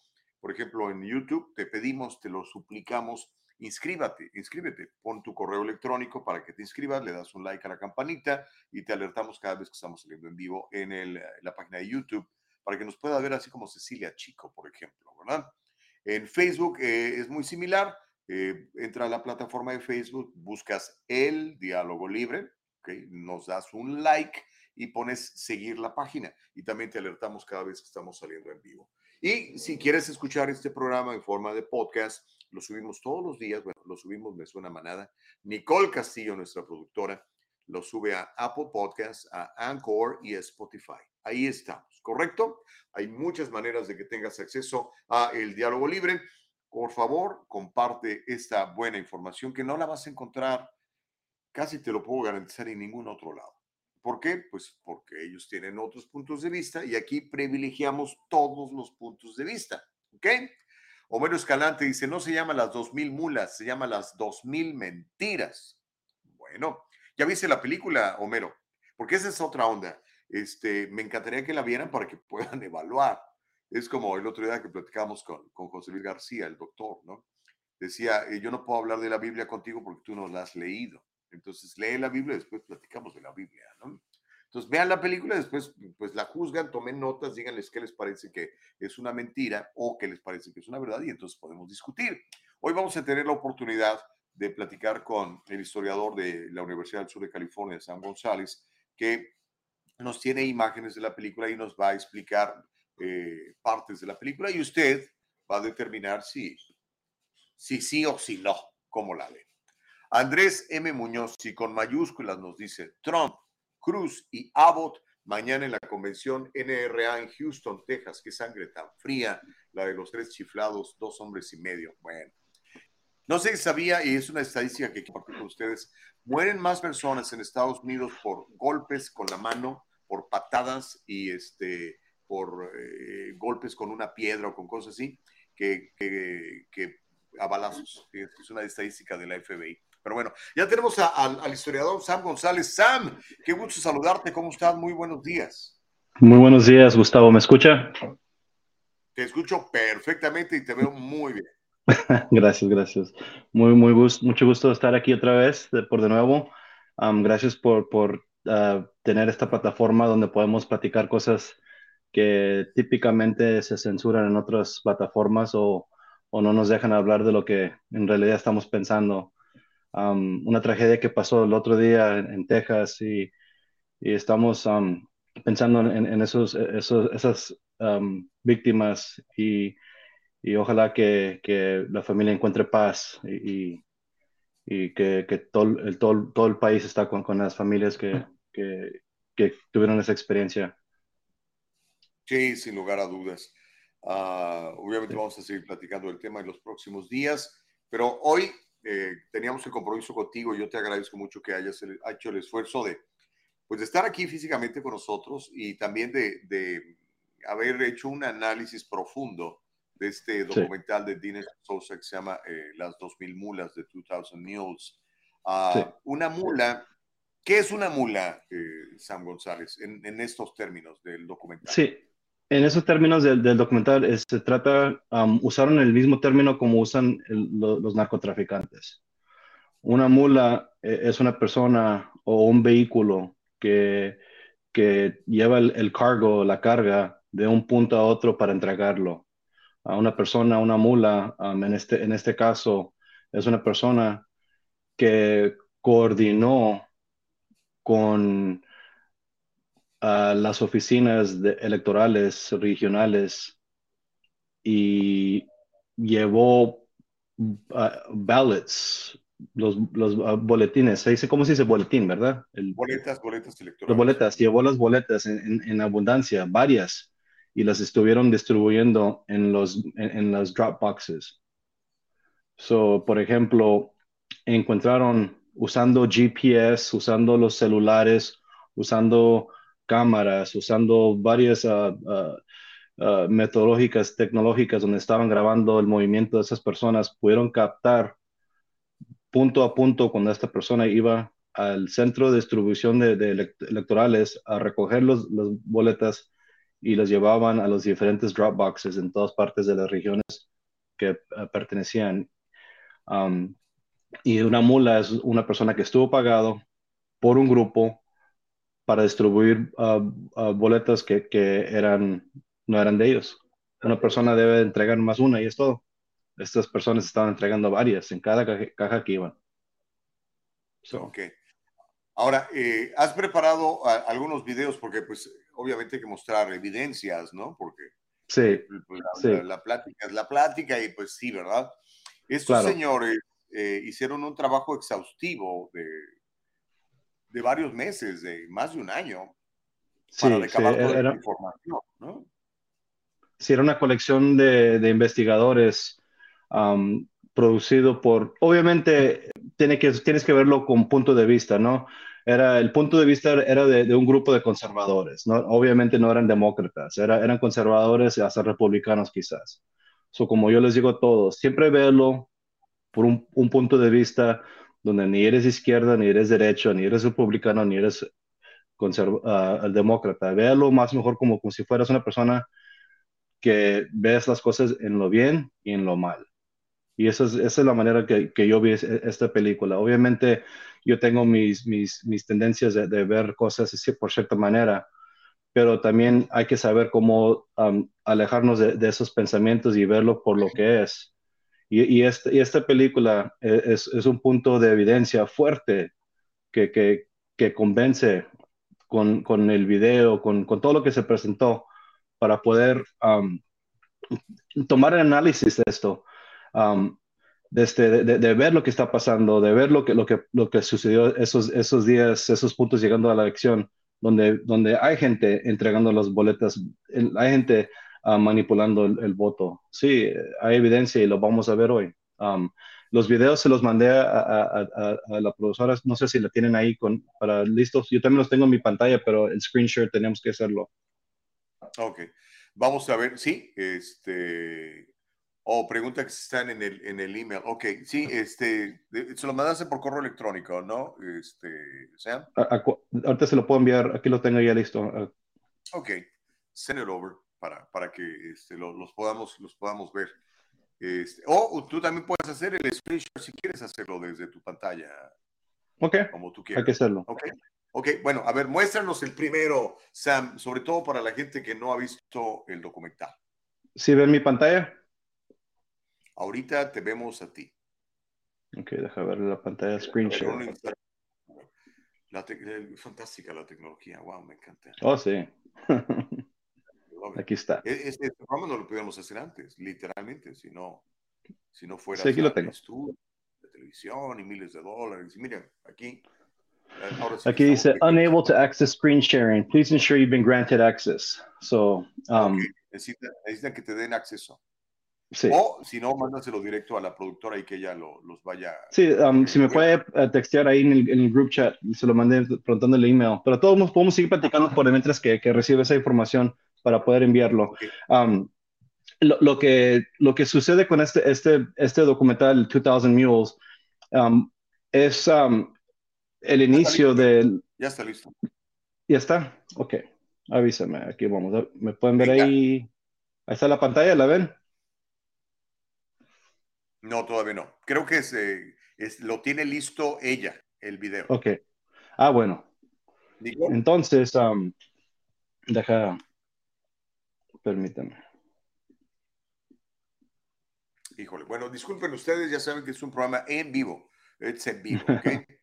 Este, no, dice que para que hagas el screenshot, para que puedas compartirlo desde tu propia computadora, mi querido Sam, ya lo puedes hacer. Ya se lo mandé, ya se lo mandé a ella, pero todos hay que seguir platicando lo que estamos, um, de lo que estamos preparando mientras que ella pone el primer video. Ahí, ahí lo puse en orden para que ella pueda iniciarlos. Um, lo que vamos a ver aquí es la evidencia concreta donde, donde se presentó la, uh, la información y es la culminación de lo que, lo que vimos en el 2018 y en el 2016. Um, hemos platicado de este tema anteriormente, donde ha, ha habido evidencia bastante donde, donde, hay robos de voto, pero nunca, nunca en, nuestra, imaginación pues, nos imaginamos que iba a haber evidencia donde se iba a presentar al público. Siempre hubo la noción, siempre hubo, no, siempre hubo la idea que, que, se, que estuvo robando el voto, pero como siempre era dos, um, los, los, los que entraban uh, para las elecciones, los candidatos siempre han sido del mismo, mismo grupo. Uh, uno dice que es demócrata y republicano, pero en realidad um, no, no um, que no, hay, no hay manera de, de, poder preparar uno para creer que el demócrata y el republicano pueden hacer iguales, pueden ser del, del, mismo partido, que pueden ser patrocinados por Soros, pueden ser varias, eh, pueden llegar del mismo lado, pero hoy vamos a ver la evidencia donde estamos viendo que un candidato que en realidad era algo diferente como Trump llegó y no lo dejaron entrar la segunda vez y presentaron la evidencia donde bloquearon la entrada de Trump y prefirieron la entrada de, de Biden y ahorita vamos a ver lo, lo que es la evidencia. Ok, vamos al primer video. Y este es, el, es, lo que vamos a ver ahorita primero, es lo que es el, um, el, el, trailer, del, del video para que podamos ver lo que. We have put together, I think, the most extensive and inclusive voter fraud organization in the history of American politics.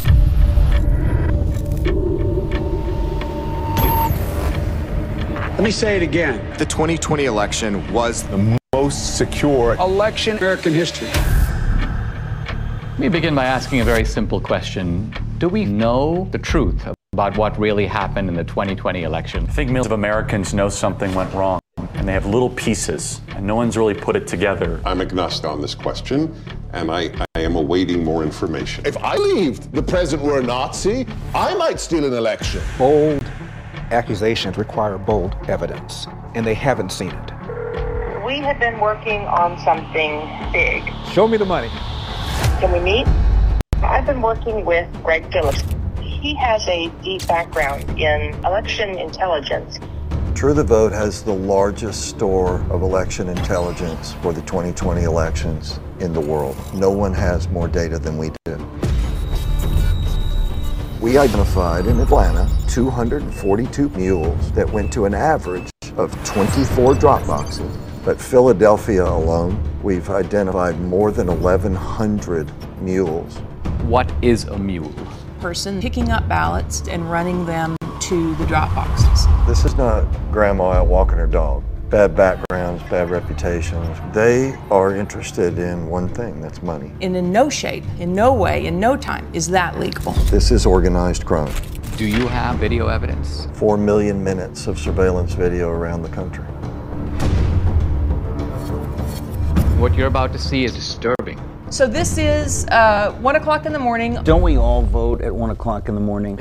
On one night, this person, this mule, went across six counties to 27 different drop boxes. I call it the Mexican mafia, seriously, because uh, they, they work like that. This is jaw dropping. What you showed is frightening. It's just sickening to me. Now we come to the most important question of all. Was the magnitude of vote trafficking enough to tip the balance in the 2020 presidential election? It's not a leap to say this would have made a difference. They have ruined Election Day in the United States of America. That's provable. And that's enough for me to fight the left with every fiber in my body. Without free and fair elections, we are not a democracy. We are a criminal cartel masquerading as a democracy. 2,000 Mules. In select theaters, May 2nd and 4th. Virtual premiere, May 7th. Stream, May 8th at Salem Now or Locals. Ok, bueno, vimos lo que es el, el trailer de la película, ¿no? Sí, sí, exactamente. Y este, um, se hablan de, de, estas mulas que van a depositar estos votos que... ¿Dónde agarraron todos esos votos? ¿Dónde agarraron todas esas boletas electorales? ¿Dónde las consiguieron? Hay, hay, varias, hay varias, formas donde ellos estuvieron recibiendo. Um, hay evidencia y, y, está saliendo donde los votos originales, y, y, y, si la gente, yo estoy leyendo los comentarios, hay mucha duda de lo que estamos viendo aquí, pero es muy fácil. Ahorita les, les, les, um, les, les doy una meta, un, a challenge. Entren ahorita a, a, Google y busquen 2018, 2018, blockchain. Blockchain. US Post Office Patent. Lo que está pasando es que en el 2018, el, el, Servicio Postal de Estados Unidos solicitó un, una, un, una, patenta, patent, patenta para, para la idea que el voto se iba a convertir al blockchain. Ahora, es una plática muy diferente, pero blockchain, para hacerlo rápido, es el, el nuevo Internet que está saliendo, el Internet 3.0, donde vamos a, a, funcionar bajo de un ledger público la información va a ser pública, va a ser, se va a ver el origen y, y quién lo está transmitiendo y, y, quién, y, quién, inició la información y si la información se cambió o no. Um, el, el, servicio postal um, solicitó un patent para introducir el sistema electoral al blockchain. So, el 2018, todos los boletos que se, que se iniciaron originalmente y se, de, y se enviaron por lo que es el, el um, um, sí, hay más videos, Gustavo, hay uno, hay, hay- como cuatro o cinco más que vamos a ver. Para, y y lo- el blockchain que se inició, um, hay evidencia donde, donde se enviaron del, del servicio postal, se entregaron a la persona que votó, llenaron el, el boleto y, y lo depositaron o lo regresaron por correo. Cuando e- ese, ese boleto se envió del correo y se regresó de la persona que lo recibió, eso es un, un circuito cerrado, don- donde él salió, se recibió y regresó. Ahora, encontraron la evidencia concreta, encontraron muchos boletos que llegaron sin inicio. Nunca se registraron en el blockchain. So, hay, hay miles y miles y, y- y miles de boletos que llegaron que no eran parte del blockchain original. Esa es un- una de las evidencias que existen concretas.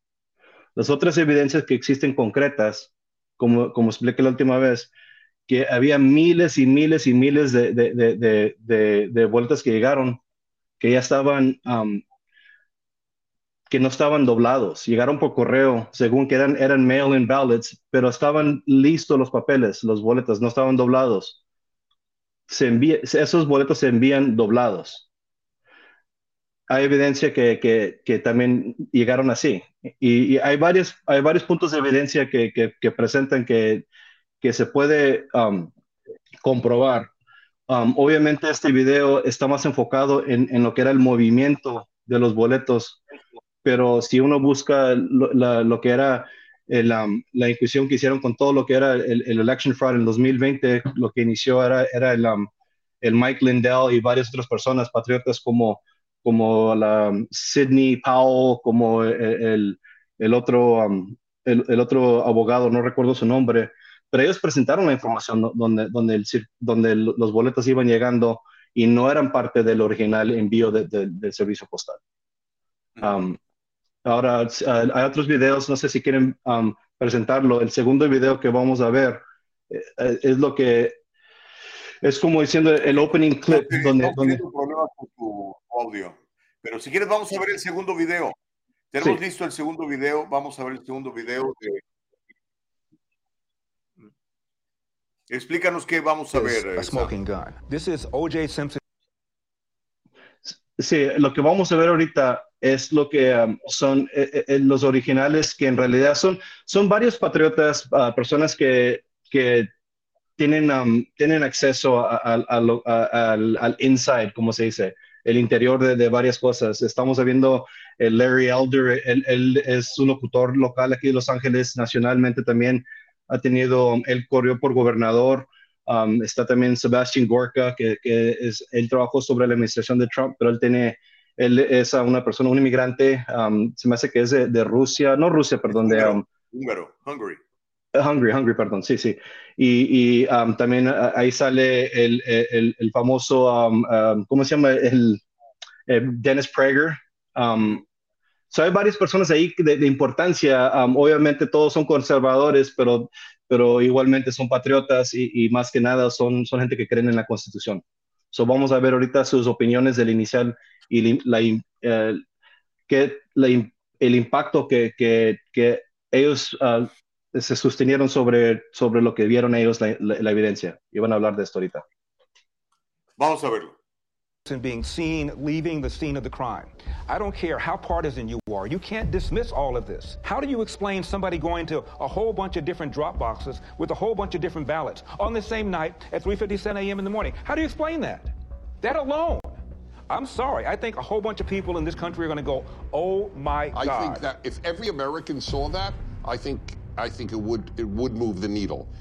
However, their ability to keep their side ignorant is, is total. That's going to be impossible to keep a lid on this thing. Well, this movie is an Overton window moment, right? So documentaries can do this every once in a while. Michael Moore did it. He moved the Overton window on many different topics 20 years ago. Al Gore did it with climate change. Mm-hmm. It'll happen, as Ernest Hemingway said, gradually and then suddenly. Because it's not just how many people are going to watch this film, it's who's going to watch it. It's going to be lawmakers. It's going to be people that work for the Bureau. It's going to be someone somewhere with a conscience that has power and to say, this is a problem. It can't be dismissed. And- and it can't be what was the dismissed. main- They have ruined election day in the United States of America. That's provable. And that's enough for me to fight the left with every fiber in my body. Uh, uh, Ahora, Ok, Bueno, están muy, eh, obviamente, eh, después de ver la película. El asunto es que estoy viendo que mucha gente está comentando de la película, pero no la ha visto.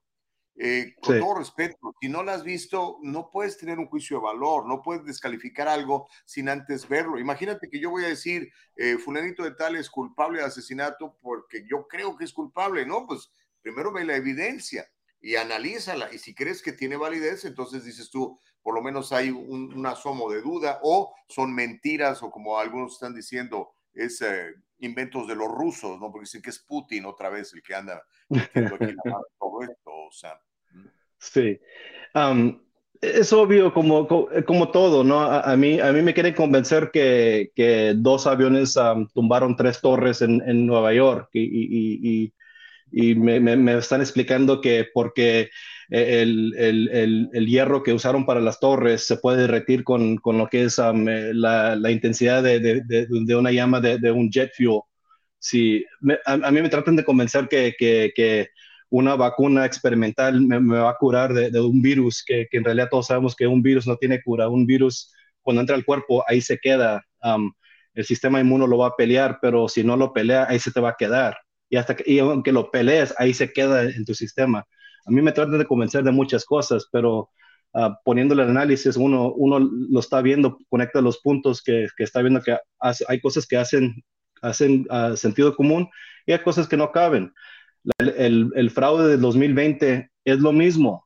Eh, si, si no lo vas a creer, no lo vas a creer. No importa qué tanta evidencia te pongan frente de ti. Si no la crees, no la vas a creer. Hay gente que, que a plano día les puedes enseñar la evidencia, pero no lo van a creer. En inglés hay el término se llama cognitive dissonance.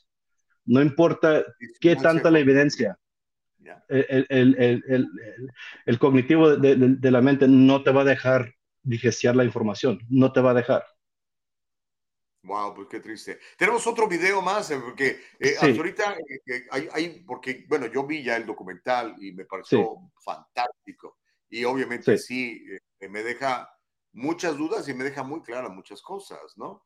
Pero vamos a ver el siguiente video. ¿Qué vamos a ver en el siguiente video? El, el- el- el tercer clip es, um, va a explicar qué es un- una mula y, y cómo, y, y cómo, lo- los, y cómo la, la mula funciona en, en esta instancia. Porque les pagan por todo esto, ¿no? Oh, sí. Oh, sí, ellos reciben un pago y, y la evidencia. Ahí vamos a ver ahorita. Venga. We identified in Atlanta 242 people that went to an average of 24 drop boxes in eight organizations during a two-week period. Let's move over to Arizona. How many mules in Arizona? A little over 200. A in- little over in- 200. In, Phoenix alone. The reason I think this is all very significant is because these were very close states. Then you moved on to Wisconsin, but our initial look was in Milwaukee. Gross numbers were a little down, but the average number of visits to drop boxes was up. Instead of having only 24 unique visits, I think we averaged 28. I mean, maybe Wisconsin. I've heard people in Milwaukee are really hardworking, and maybe they just went overtime. and then let's go to Michigan. Uh, we have more than 500 mules that we've identified in Michigan. Again, number of boxes is lower Now, where in Michigan? uh, Detroit mainly, but we have people in Detroit that went to more than 100 drop boxes. Let's go to Pennsylvania, critical state. I think it was Pennsylvania that really gave Biden the election. Philadelphia alone, we've identified more than 1,100 mules at rates well beyond anything we'd seen, closer to 50 drop boxes each. Wow. Sí.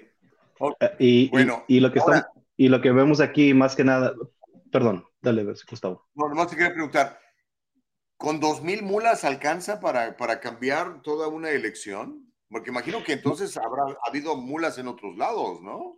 Sí, eh, se- la parte que, que- que no pude yo encontrar es el clip donde, donde hablan um, por qué decidieron elegir nomás 2.000 mulas. En realidad ellos piensan que hubo más de, de, de 5.000 hasta 10.000 mulas, pero ellos se enfocaron en las 2.000 mulas porque esas 2.000 mulas estaban en zonas donde hubo la controversia de, típicamente son swing states o son, son regiones que típicamente son, um, son republicanos o, o, muy pocos um, distritos que son um, demócrata. So ellos se enfocaron en lo que estabas viendo Arizona. En todos los estados que escuchamos, recuerdas, hubo problemas en Michigan, hubo problemas en, Wisconsin, hubo problemas en, en, en, Pennsylvania, hubo problemas en Arizona y, y, um, y en Georgia también. Y es, las mulas se enfocaron, se enfocaron en las mulas de esas partes donde en realidad hubo el cambio de voto, donde no esperaban que, que, hubiera un, un volumen de voto donde típicamente no hay alto volumen.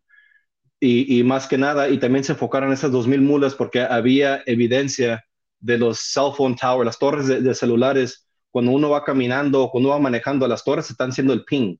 Y, y, típicamente, si vas manejando por una calle y pasas cinco torres de, de, de celular, esas cinco torres van a hacer un ping y, a, y, y esas torres van a poder dar tu, tu, don, en dónde estás, tu ubicación generalmente. Eso no, no, no, es, un, no es, una ciencia uh, específica.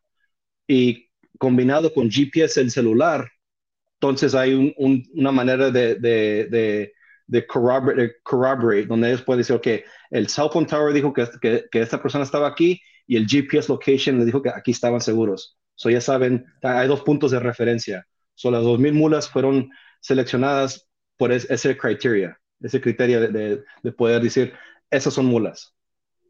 Y utilizan el mismo sistema, ese geotracking que utiliza el FBI para capturar a, a personas eh, que están siendo perseguidos por la ley, ¿no? Es sí. la misma tecnología. La, Entonces, la misma. Híjole, yo no sé qué van a hacer las cortes con esta evidencia, si la van a aceptar o no la van a aceptar, ese es otro tema, pero hay otro video, vamos a ver otro video, Sam González. Sí, eh, los últimos tres videos nomás uh, son la, la, la, evidencia video de, de, los, de las mulas entregando los, los, los las boletas a, a, los Dropboxes. Es, uh, para mí eso es, uh, no hay más evidencia que eso. A ver, pues vamos a, vamos a verlos.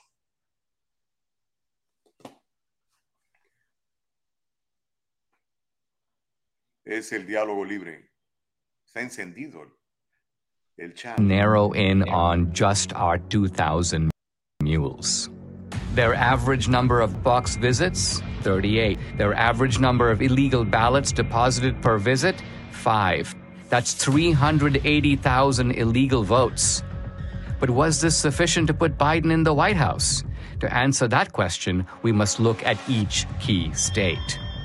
In Michigan, 500 mules, averaging 50 Dropbox visits and 5 illegal ballots per drop. That's 125,000 illegally trafficked votes, not quite the 154,000 vote difference between Trump and Biden. So Michigan, with its 16 electoral votes, stays in the Biden column. In Wisconsin, 100 mules, averaging 28 Dropbox visits and 5 illegal ballots per drop. That's 14,000 illegally trafficked votes. 6,000 votes short to give Trump the win. So, using only our mules, Wisconsin's 10 electoral votes stays in the Biden camp. But now we come to Georgia 250 mules, averaging 24 Dropbox visits and 5 illegal ballots per drop. That's 30,000 illegally trafficked votes, far more than the 12,000 vote difference between Trump and Biden. So Georgia, with 16 electoral votes, moves over into the Trump column. In Arizona, the numbers are roughly the same 200 mules, averaging 20 Dropbox visits and five illegal ballots per drop. That's 20,000 illegal votes. Again, these illegal votes are substantially more than the 10,000 vote margin that gave the state's 11 electoral votes to Biden. In Philadelphia, Pennsylvania alone, 1,100 mules, averaging 50 Dropbox visits and five ballots per visit. That's 275,000 illegal votes, again, comfortably exceeding the 80,000 vote margin between Trump and Biden. So Pennsylvania's 20 electoral votes goes for Trump. Shockingly, even this narrow way of looking at just our 2,000 mules in these swing states gives Trump the win, with 279 electoral votes to Biden's 259. But no one thinks that our 2,000 mules were the only mules trafficking illegal votes. To widen the search, Greg and his team lowered the criterion from 10 or more to 5 or more drop boxes. This revealed a huge upsurge in the number of mules from 2,000 to 54,000. 54,000 mules. Next, they used a very conservative estimate of just three ballots per drop box visit. Now, when we multiply this increased number of mules times the five Dropbox visits per mule times just three illegal votes per drop, we find election fraud on an astonishing scale. In Wisconsin, 83,565 illegal votes were trafficked. In Georgia, 92,670. In Pennsylvania, 209,505 in Michigan 226,590, and in Arizona 207,435. Using this calculus, Trump would have won all the key states. And the final electoral vote 305 to 233. Y ahora, Gustavo, um, en los últimos tres videos es, es los videos de cuando la gente los mulas iban a entregar los, um, los baletes a, a, los drop boxes. Hay que verlos para que la gente tenga noción en realidad de lo que estamos hablando. Claro. Y por favor, vea el documental para que tenga un punto de vista bien claro y usted ahora sí que juzgue la evidencia y decida si es mentira o es verdad. Eh, cuando tenga, ahí están los videos. Venga. Aquí está una mula depositando votos. Ándale. Ok, a ver, vamos a ver. um, y lo que tenemos que prepararnos es para la, la, elección que viene en el 2022. Ahí estamos. Mira, el hombre este de baja de... Y en un Mercedes, ¿eh?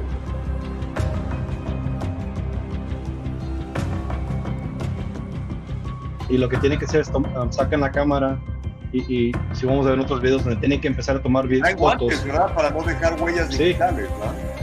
Sí, porque encontraron, estaban encontrando uh, huellas en, en, lo que eran los ballots. Y la gente viendo. What you are seeing is a crime. Wow. These are fraudulent votes. In two of our five key states, you were allowed to give your ballot to be delivered by a family member or a caregiver. This is vote harvesting, but it's not the same as ballot trafficking. In no state in America is it legal for nonprofit organizations to collect ballots and pay mules to deliver them to mail in drop boxes.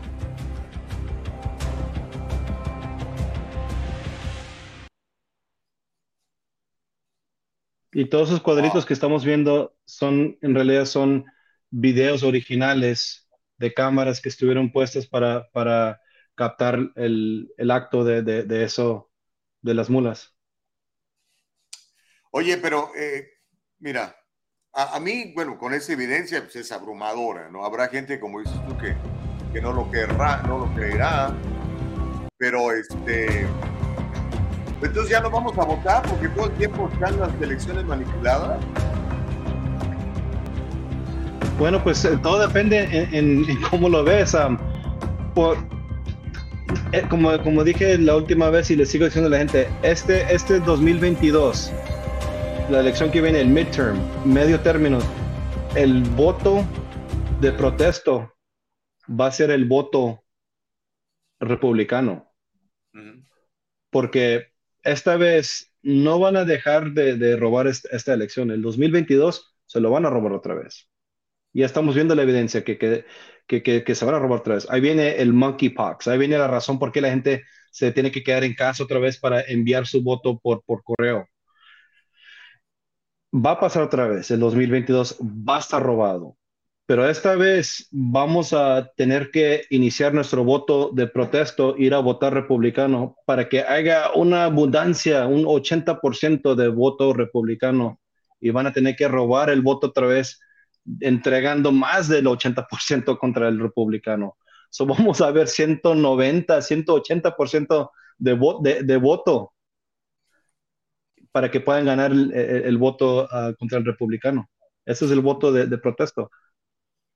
Pues mira, este, a lo mejor si, hay la abruma- si es una abrumadora mayoría votando por un partido, ¿no? Eh, Sí. Hay muchísima gente comentando en el chat, eh, obviamente se calentó el chocolate sabrosamente. Primero comenzaron criticándonos el programa, que porque eh, lo que está pasando en Texas y que nosotros hablando de esto cuando dedicamos ya prácticamente tres horas a hablar de Texas entre ayer y el día de hoy, ¿no? Pero bueno, Sí. dice Denis, dice Bessie, me equivoqué de nombre, era para Gaby, sorry. Bueno, creo que estaba peleando con alguien. Abraham Lugo dice: Los que no votan, que hablan, ahí está el. Ah, caray, el baboso, dice, que dice que Biden hace todo bien, como están jodidos, les gusta vivir de las migajas del gobierno. Ah, caray. Bueno, está enojado este, nuestro buen amigo. Am, eh, conforme nos vaya poniendo los comentarios, la productora las vamos a ir leyendo. Dice Guillermo, existe también la misma duda de que si el hombre llegó o no a la luna y sacaron videos tratando de desmentir eso. ¿Cómo saben si esas personas están actuando y fueron pagados por los perdedores? ¿Cómo no sabemos que estas personas las pagó Trump? Dice Guillermo, y este, son actores. Eh, todo dependiendo, si uno puede manipular su GPS location, su locación de GPS, um, yo no puedo manipularlo, yo no tengo esa, esa- esa habilidad. Quizás Trump él tenga una máquina en, en Mar a Lago donde él puede manipular el, el GPS location. Es posible, todo es posible. Es posible que, que Trump es, es, es un, eh, eh, eh, es un ovni de, de, de, de Marte y, y- o una lagartija de, de una cueva y está, está aquí para, para, para devorar a todo, toda la humanidad. Es posible todo es posible, pero hay que ver en, en lo que, lo que pues, sí podemos um, ver y, y comprobar. Podemos comprobar um, en abundancia, uh, en video, con, con huellas, con, con GPS, con cell phone tower, todo lo que se, se considera um, admissible, um, se puede admitir en, en una, en una corte. Toda la evidencia ahí está. Se está presentando. Ahora, si, Dice, si ¿cómo uno... no- saber si fueron votos demócratas o republicanos? O sea, ¿por qué estamos asumiendo que fueron votos para, para Biden los que depositaron y no fueron de Donald Trump? Dice Héctor. Um, eh, es- es- por ejemplo, yo, yo, yo vivo en, en Orange County. Um, Orange County siempre ha sido un, un, un- un condado rojo, tan rojo que, que, que le, han hecho, le, le han puesto nombres como el Orange Curtain, la cortina anaranjada, como siendo como, como la Unión Soviética, donde, donde ahí entras tú y es republicano, es, es así fortalezado. Y, y yo, lo, yo, yo, yo, lo, yo lo vivo. ¿Cómo puede ser que en 2018, 2020, de repente se convirtió todo el condado azul? Y no, y no, y, y no morado, azul oscuro. Eh, Para mí es, es algo que, que no, y, y todas mis amistades que conozco que viven ahí, tengo bastantes amistades que, que, que hablamos de la política, todos eran Obama, Obama, Obama, y, y llegó Trump y la primera administración de Trump eran contra Trump, pero la segunda vez, cuando iban a, a- a votar, el 2020, ellos porque iban a votar Trump, porque vieron lo que estaba pasando. No puedo creer, mi oficina de trabajo yo somos casi 60 personas en la oficina. Todos votaron por Trump.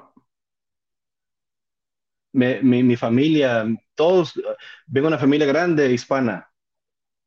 Todos eran demócratas. Todos votaron por Trump. Y no porque por seguirme la onda, pero porque ellos, ellos iniciaron esa, e- esa plática. ¿Cómo puede ser que, que yo estoy rodeado de gente? Yo vivo en, en- Orange County, trabajo en, en Los Ángeles, estamos un, en un estado azul oscuro y todos los que conozco, la mayoría votaron por Trump. No sé, nomás con, con como se dice uno, un sample population, estamos viendo la evidencia que, que a lo mínimo la gente está admitiendo que yo voté por Trump o yo voté republicano, pero más de 81 millones de votos para, para Joe Biden. No sé, no, no sé cómo explicarlo, pero yo sé que la evidencia eh, eh, el- la han contado y como expliqué la última vez, um, una, una, un, di- un distrito típicamente de los 100% de, de, um, de registrado, uh, uh, personas registradas para votar, típicamente un 50 a 60% de esas personas van a votar. Hasta más bajo, cuando es un midterm, van en Los Ángeles, condado de Los Ángeles, hemos visto 20, 15, 25% de, de los registrantes van a votar. ¿Cómo puede ser en, en condados, en distritos, más del 100% de personas registradas a votar votaron en el 2020? No, no para mí eso es evidencia. No, no, no es evidencia que dicen, ah, eso es concreto, pero para mí es una indicación que, que- Oye, que hubo fraude. ¿Qué crees que, o sea, esta evidencia, pues no sé, si yo soy un juez, por lo menos me interesaría verla y, y ver, ¿no? Evaluarla. ¿Va a pasar algo con esa evidencia o no va a pasar nada? Mi opinión personal, no va a pasar nada. Los, am, los, los jueces, los congresistas, los senadores, los district attorneys, las policías, los jefes de policías, no todos obviamente, pero una gran mayoría de las personas claves en, en- posiciones claves están involucrados en, en- en- en manteniendo el status quo del mundo, porque ellos benefician de- de- de- del mundo como está. Am, yo soy una persona que desde el principio, yo soy un creador de lo que es Q. Um, yo soy una persona que, que dicen, yo soy un anon, una persona que, que yo he entrado a las redes a, a- ver la evidencia. Y lo que yo sí sé que el Supreme Court no va a hacer nada de esto porque ellos son comprados, todos, aunque sean conservadores o no, ellos son comprados. Lo estamos viendo ahorita la evidencia que ellos no, ellos vieron la evidencia de, de- Arizona, ellos vieron la evidencia de Texas, ellos vieron la evidencia de, Pennsylvania, ellos vieron la evidencia de Wis- Wisconsin y ellos vieron la evidencia de Michigan, vieron la evidencia de todos los, los estados que, que pusieron e-, ese, ese reclamo que hubo voter fraud y no hicieron nada. Desafortunadamente, nuestro último línea de defensa para este país va a ser el militar. Y no va a ser el militar donde vamos a ver patrullando las, patrullando las calles y, y- y tratando de, de- de iniciar un martial law, pero va a ser el, el- el tribuno militar, donde, donde ellos van a tener que um, tomar esa, esa iniciativa, porque a- a- tenemos que hacer un show un día de, de- de una idea que se llama devolution. Devolution, para hacerla bien cortita, es la idea que el militar va a tener que parar el coup que está pasando ahorita en este país, bueno, que pasó. Y devolution es la idea donde eh, la administración de Trump entregó toda la evidencia a, a- los, los generales y les dijo, aquí está todo, hagan lo que van a hacer con esto, ya saben, su, su, su, lealtad no es a, a- a- a mí ni a Biden, pero a la constitución de este país. Y, y vamos a tener que, desafortunadamente, vamos a llegar al punto donde el militar va a tener que tomar acción en este país para arreglar el mal que se hizo en las elecciones del, del 2018, 2020 y el 2022. Pregunta a Bessie Castillo que si piensas que en el pasado han ocurrido fraudes con los antiguos presidentes. Sí, claro, sí, sí, sí, sí. Pero antes, como, como empecé e- este programa, antes era, eran am, dos personas del mismo partido, pero ah, es como cuando vas a, a- a- a- a ver los Harlem Globetrotters. No sé si conoces ese equipo de básquetbol, es como, como, Está como un, está todo arreglado, donde siempre van a ganar los Har- Harlem Globe- Globetrotters, no importa qué pasa. Y los, los Generals siempre van a perder. Es lo mismo aquí, eh, tenemos la misma idea donde, donde eh, está, este, ¿cómo se llama el último que entró? Era Obama contra el, el, el ¿cuál otro? Kerry, ¿no? Cuando entraron es como, pres- era, era el Obama Para- contra para Kerry, ¿no? La última vez fue con Mitt Romney y antes Romney, con- perdón, perdón, Mitt Romney, Mitt Romney y, y Obama. Cuando ellos eran las mismas personas, nomás uno era republicano, uno era demócrata. Ya sabían que nomás tienen que darle el voto a Obama un poquito más, porque sabían que nomás le iban a reducir un poquito a Kerry y no iba a hacer tanta la diferencia, so la gente nunca iba a ponerle atención. Pero con Trump, cuando él entró en 2016, el sistema siempre estaba diseñado para nomás darle un porcentaje un poquito más al, al que querían que ganara. Ah, en este caso iba a ser la Clinton. Pero entró Trump con tanta velocidad que no pudieron ellos ganarle a- a- a- a Trump con, con el, con el, el programa de, de fraude que ellos tenían, de, de nomás de, de- de varios puntos de porcentaje. So, lo que pasó fue que el Trump entró, él ganó por landslide. Él ganó, eh, sí, sin duda ganó. Y por eso no pudieron ellos parar eh, lo que era, dicen la gente, el Trump train, el tren de Trump. El 2020 ya sabían que lo que tenían que hacer. para poder ganarle a Trump. A todo costo iban a ganar. No importa si tenían que llegar con, con, con baldes de, de votos y con camionetas de votos, iban a, iban a entregarlas para que hubiera e- e- esa, esa, esa victoria contra Trump. Y por eso se, se vio, cuando uno hace algo en desesperación, se va a exponer, se va, va a hacer errores. Y es lo que pasó, que hubo tanta desesperación de ganar, que ellos no pensaron que, que, que iba a haber un tipo de, de, de sting operation, una operación don- donde el militar y las policías y, y el FBI iban a estar grabando todo y captando todo. Hay patriotas en, el militar, hay patriotas en el FBI, hay patriotas en, en- lo que es en las policías, policías ah, locales, hay patriotas en donde, en donde, en donde quiera. El problema es que la gente clave están ellos al lado del favor del, del Estado profundo. Y es lo que estamos peleando ahorita, es el Estado profundo. Oye, qué fuerte esto que dices. Eh, Gaby dice, ¿y entonces qué se puede hacer si todos los mandatarios están involucrados y no se hará nada con esta evidencia? Qué mal. Bien por Trump, aunque no, apo- no apoyo muchas de sus ideas. Sí, es desafortunadamente el, el- el- este país, no desafortunadamente, la, la- la parte más bella de este país, la belleza de este país es de que nosotros tenemos el derecho de protegernos y el derecho de hablar lo que, de, lo que, de lo que pensamos. Y yo sé que tarde o pronto am, los patriotas y, y- y- y la- del militar, los- el militar voluntario que tenemos, ellos se van a levantar en armas. Ellos no van a dejar que, que- que este país cae- caiga. Van a intentar de, de traer am, otras am, am, fuerzas extranjeras. Ya están aquí. Podemos hablar de, de- de las fronteras abiertas que hemos tenido por varios años. Han entrado aquí los, los, los, los jóvenes militantes de, de otros países. Los que están entrando a la frontera sureña no nomás son gente hispana, muy poca. eh, yo digo que un 50% o más de esa gente que está entrando no son de, de- de Latinoamérica, son de otros países que están llegando aquí. Los están trayendo por, por barco, por avión a México y cruzando la frontera. Esa gente son los insurgentes que están preparando aquí. Ya tienen varios tiempo preparándolos aquí.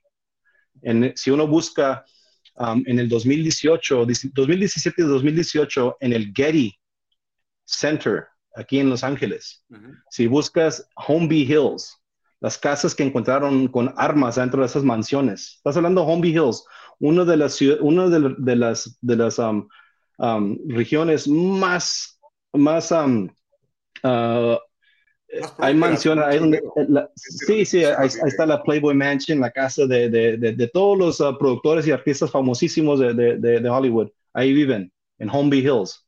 Ahí, ahí la familia Getty tiene varias casas.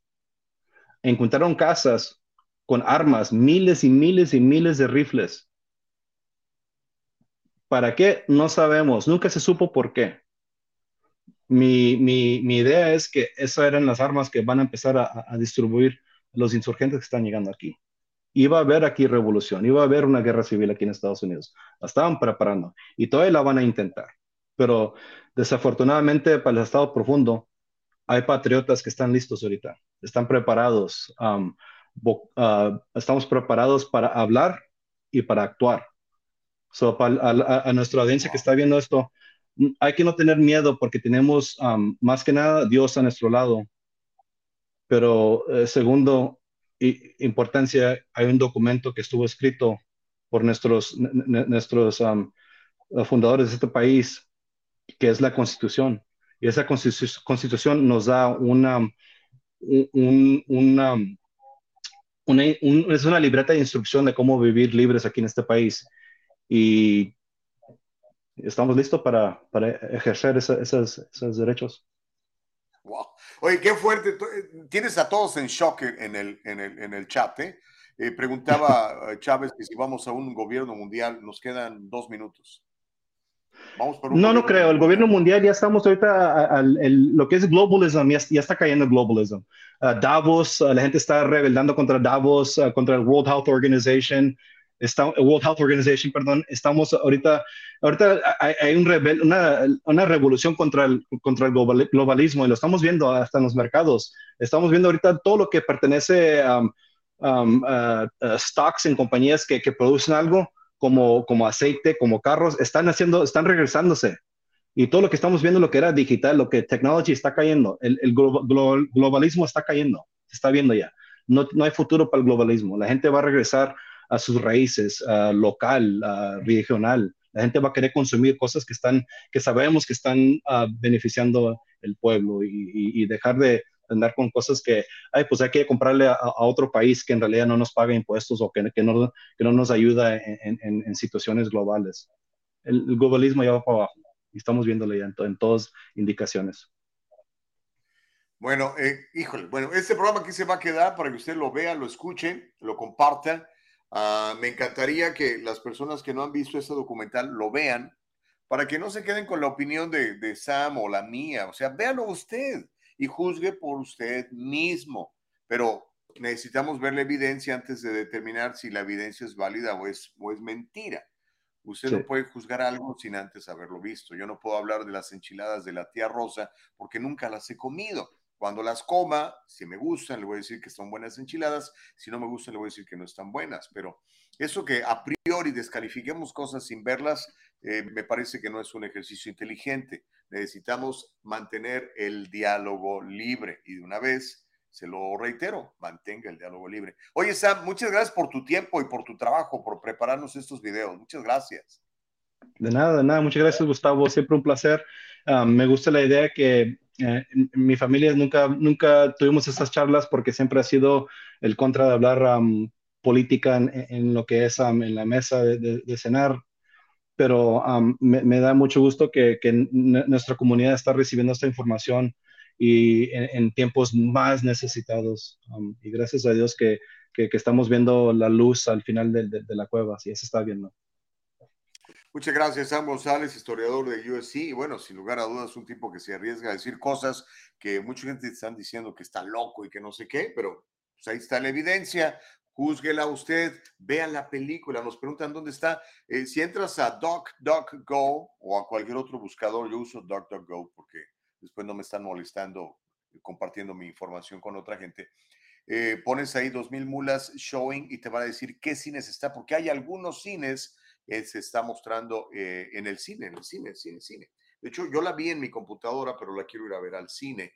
Eh, pero también puedes comprar la película, creo que vale 19 dólares, la puedes comprar y la puedes compartir y ver. ¿Ok?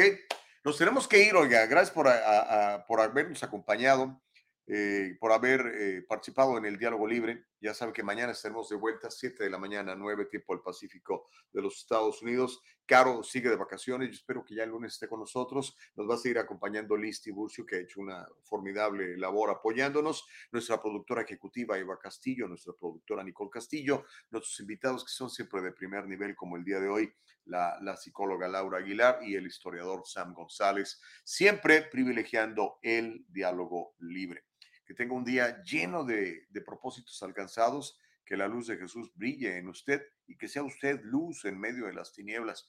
Necesitamos realmente traerle luz a la gente que no la tiene para que evitemos tragedias como la de Texas, por ejemplo. Le dejo ese mensaje y le mando un abrazo con mucho cariño. Hasta mañana.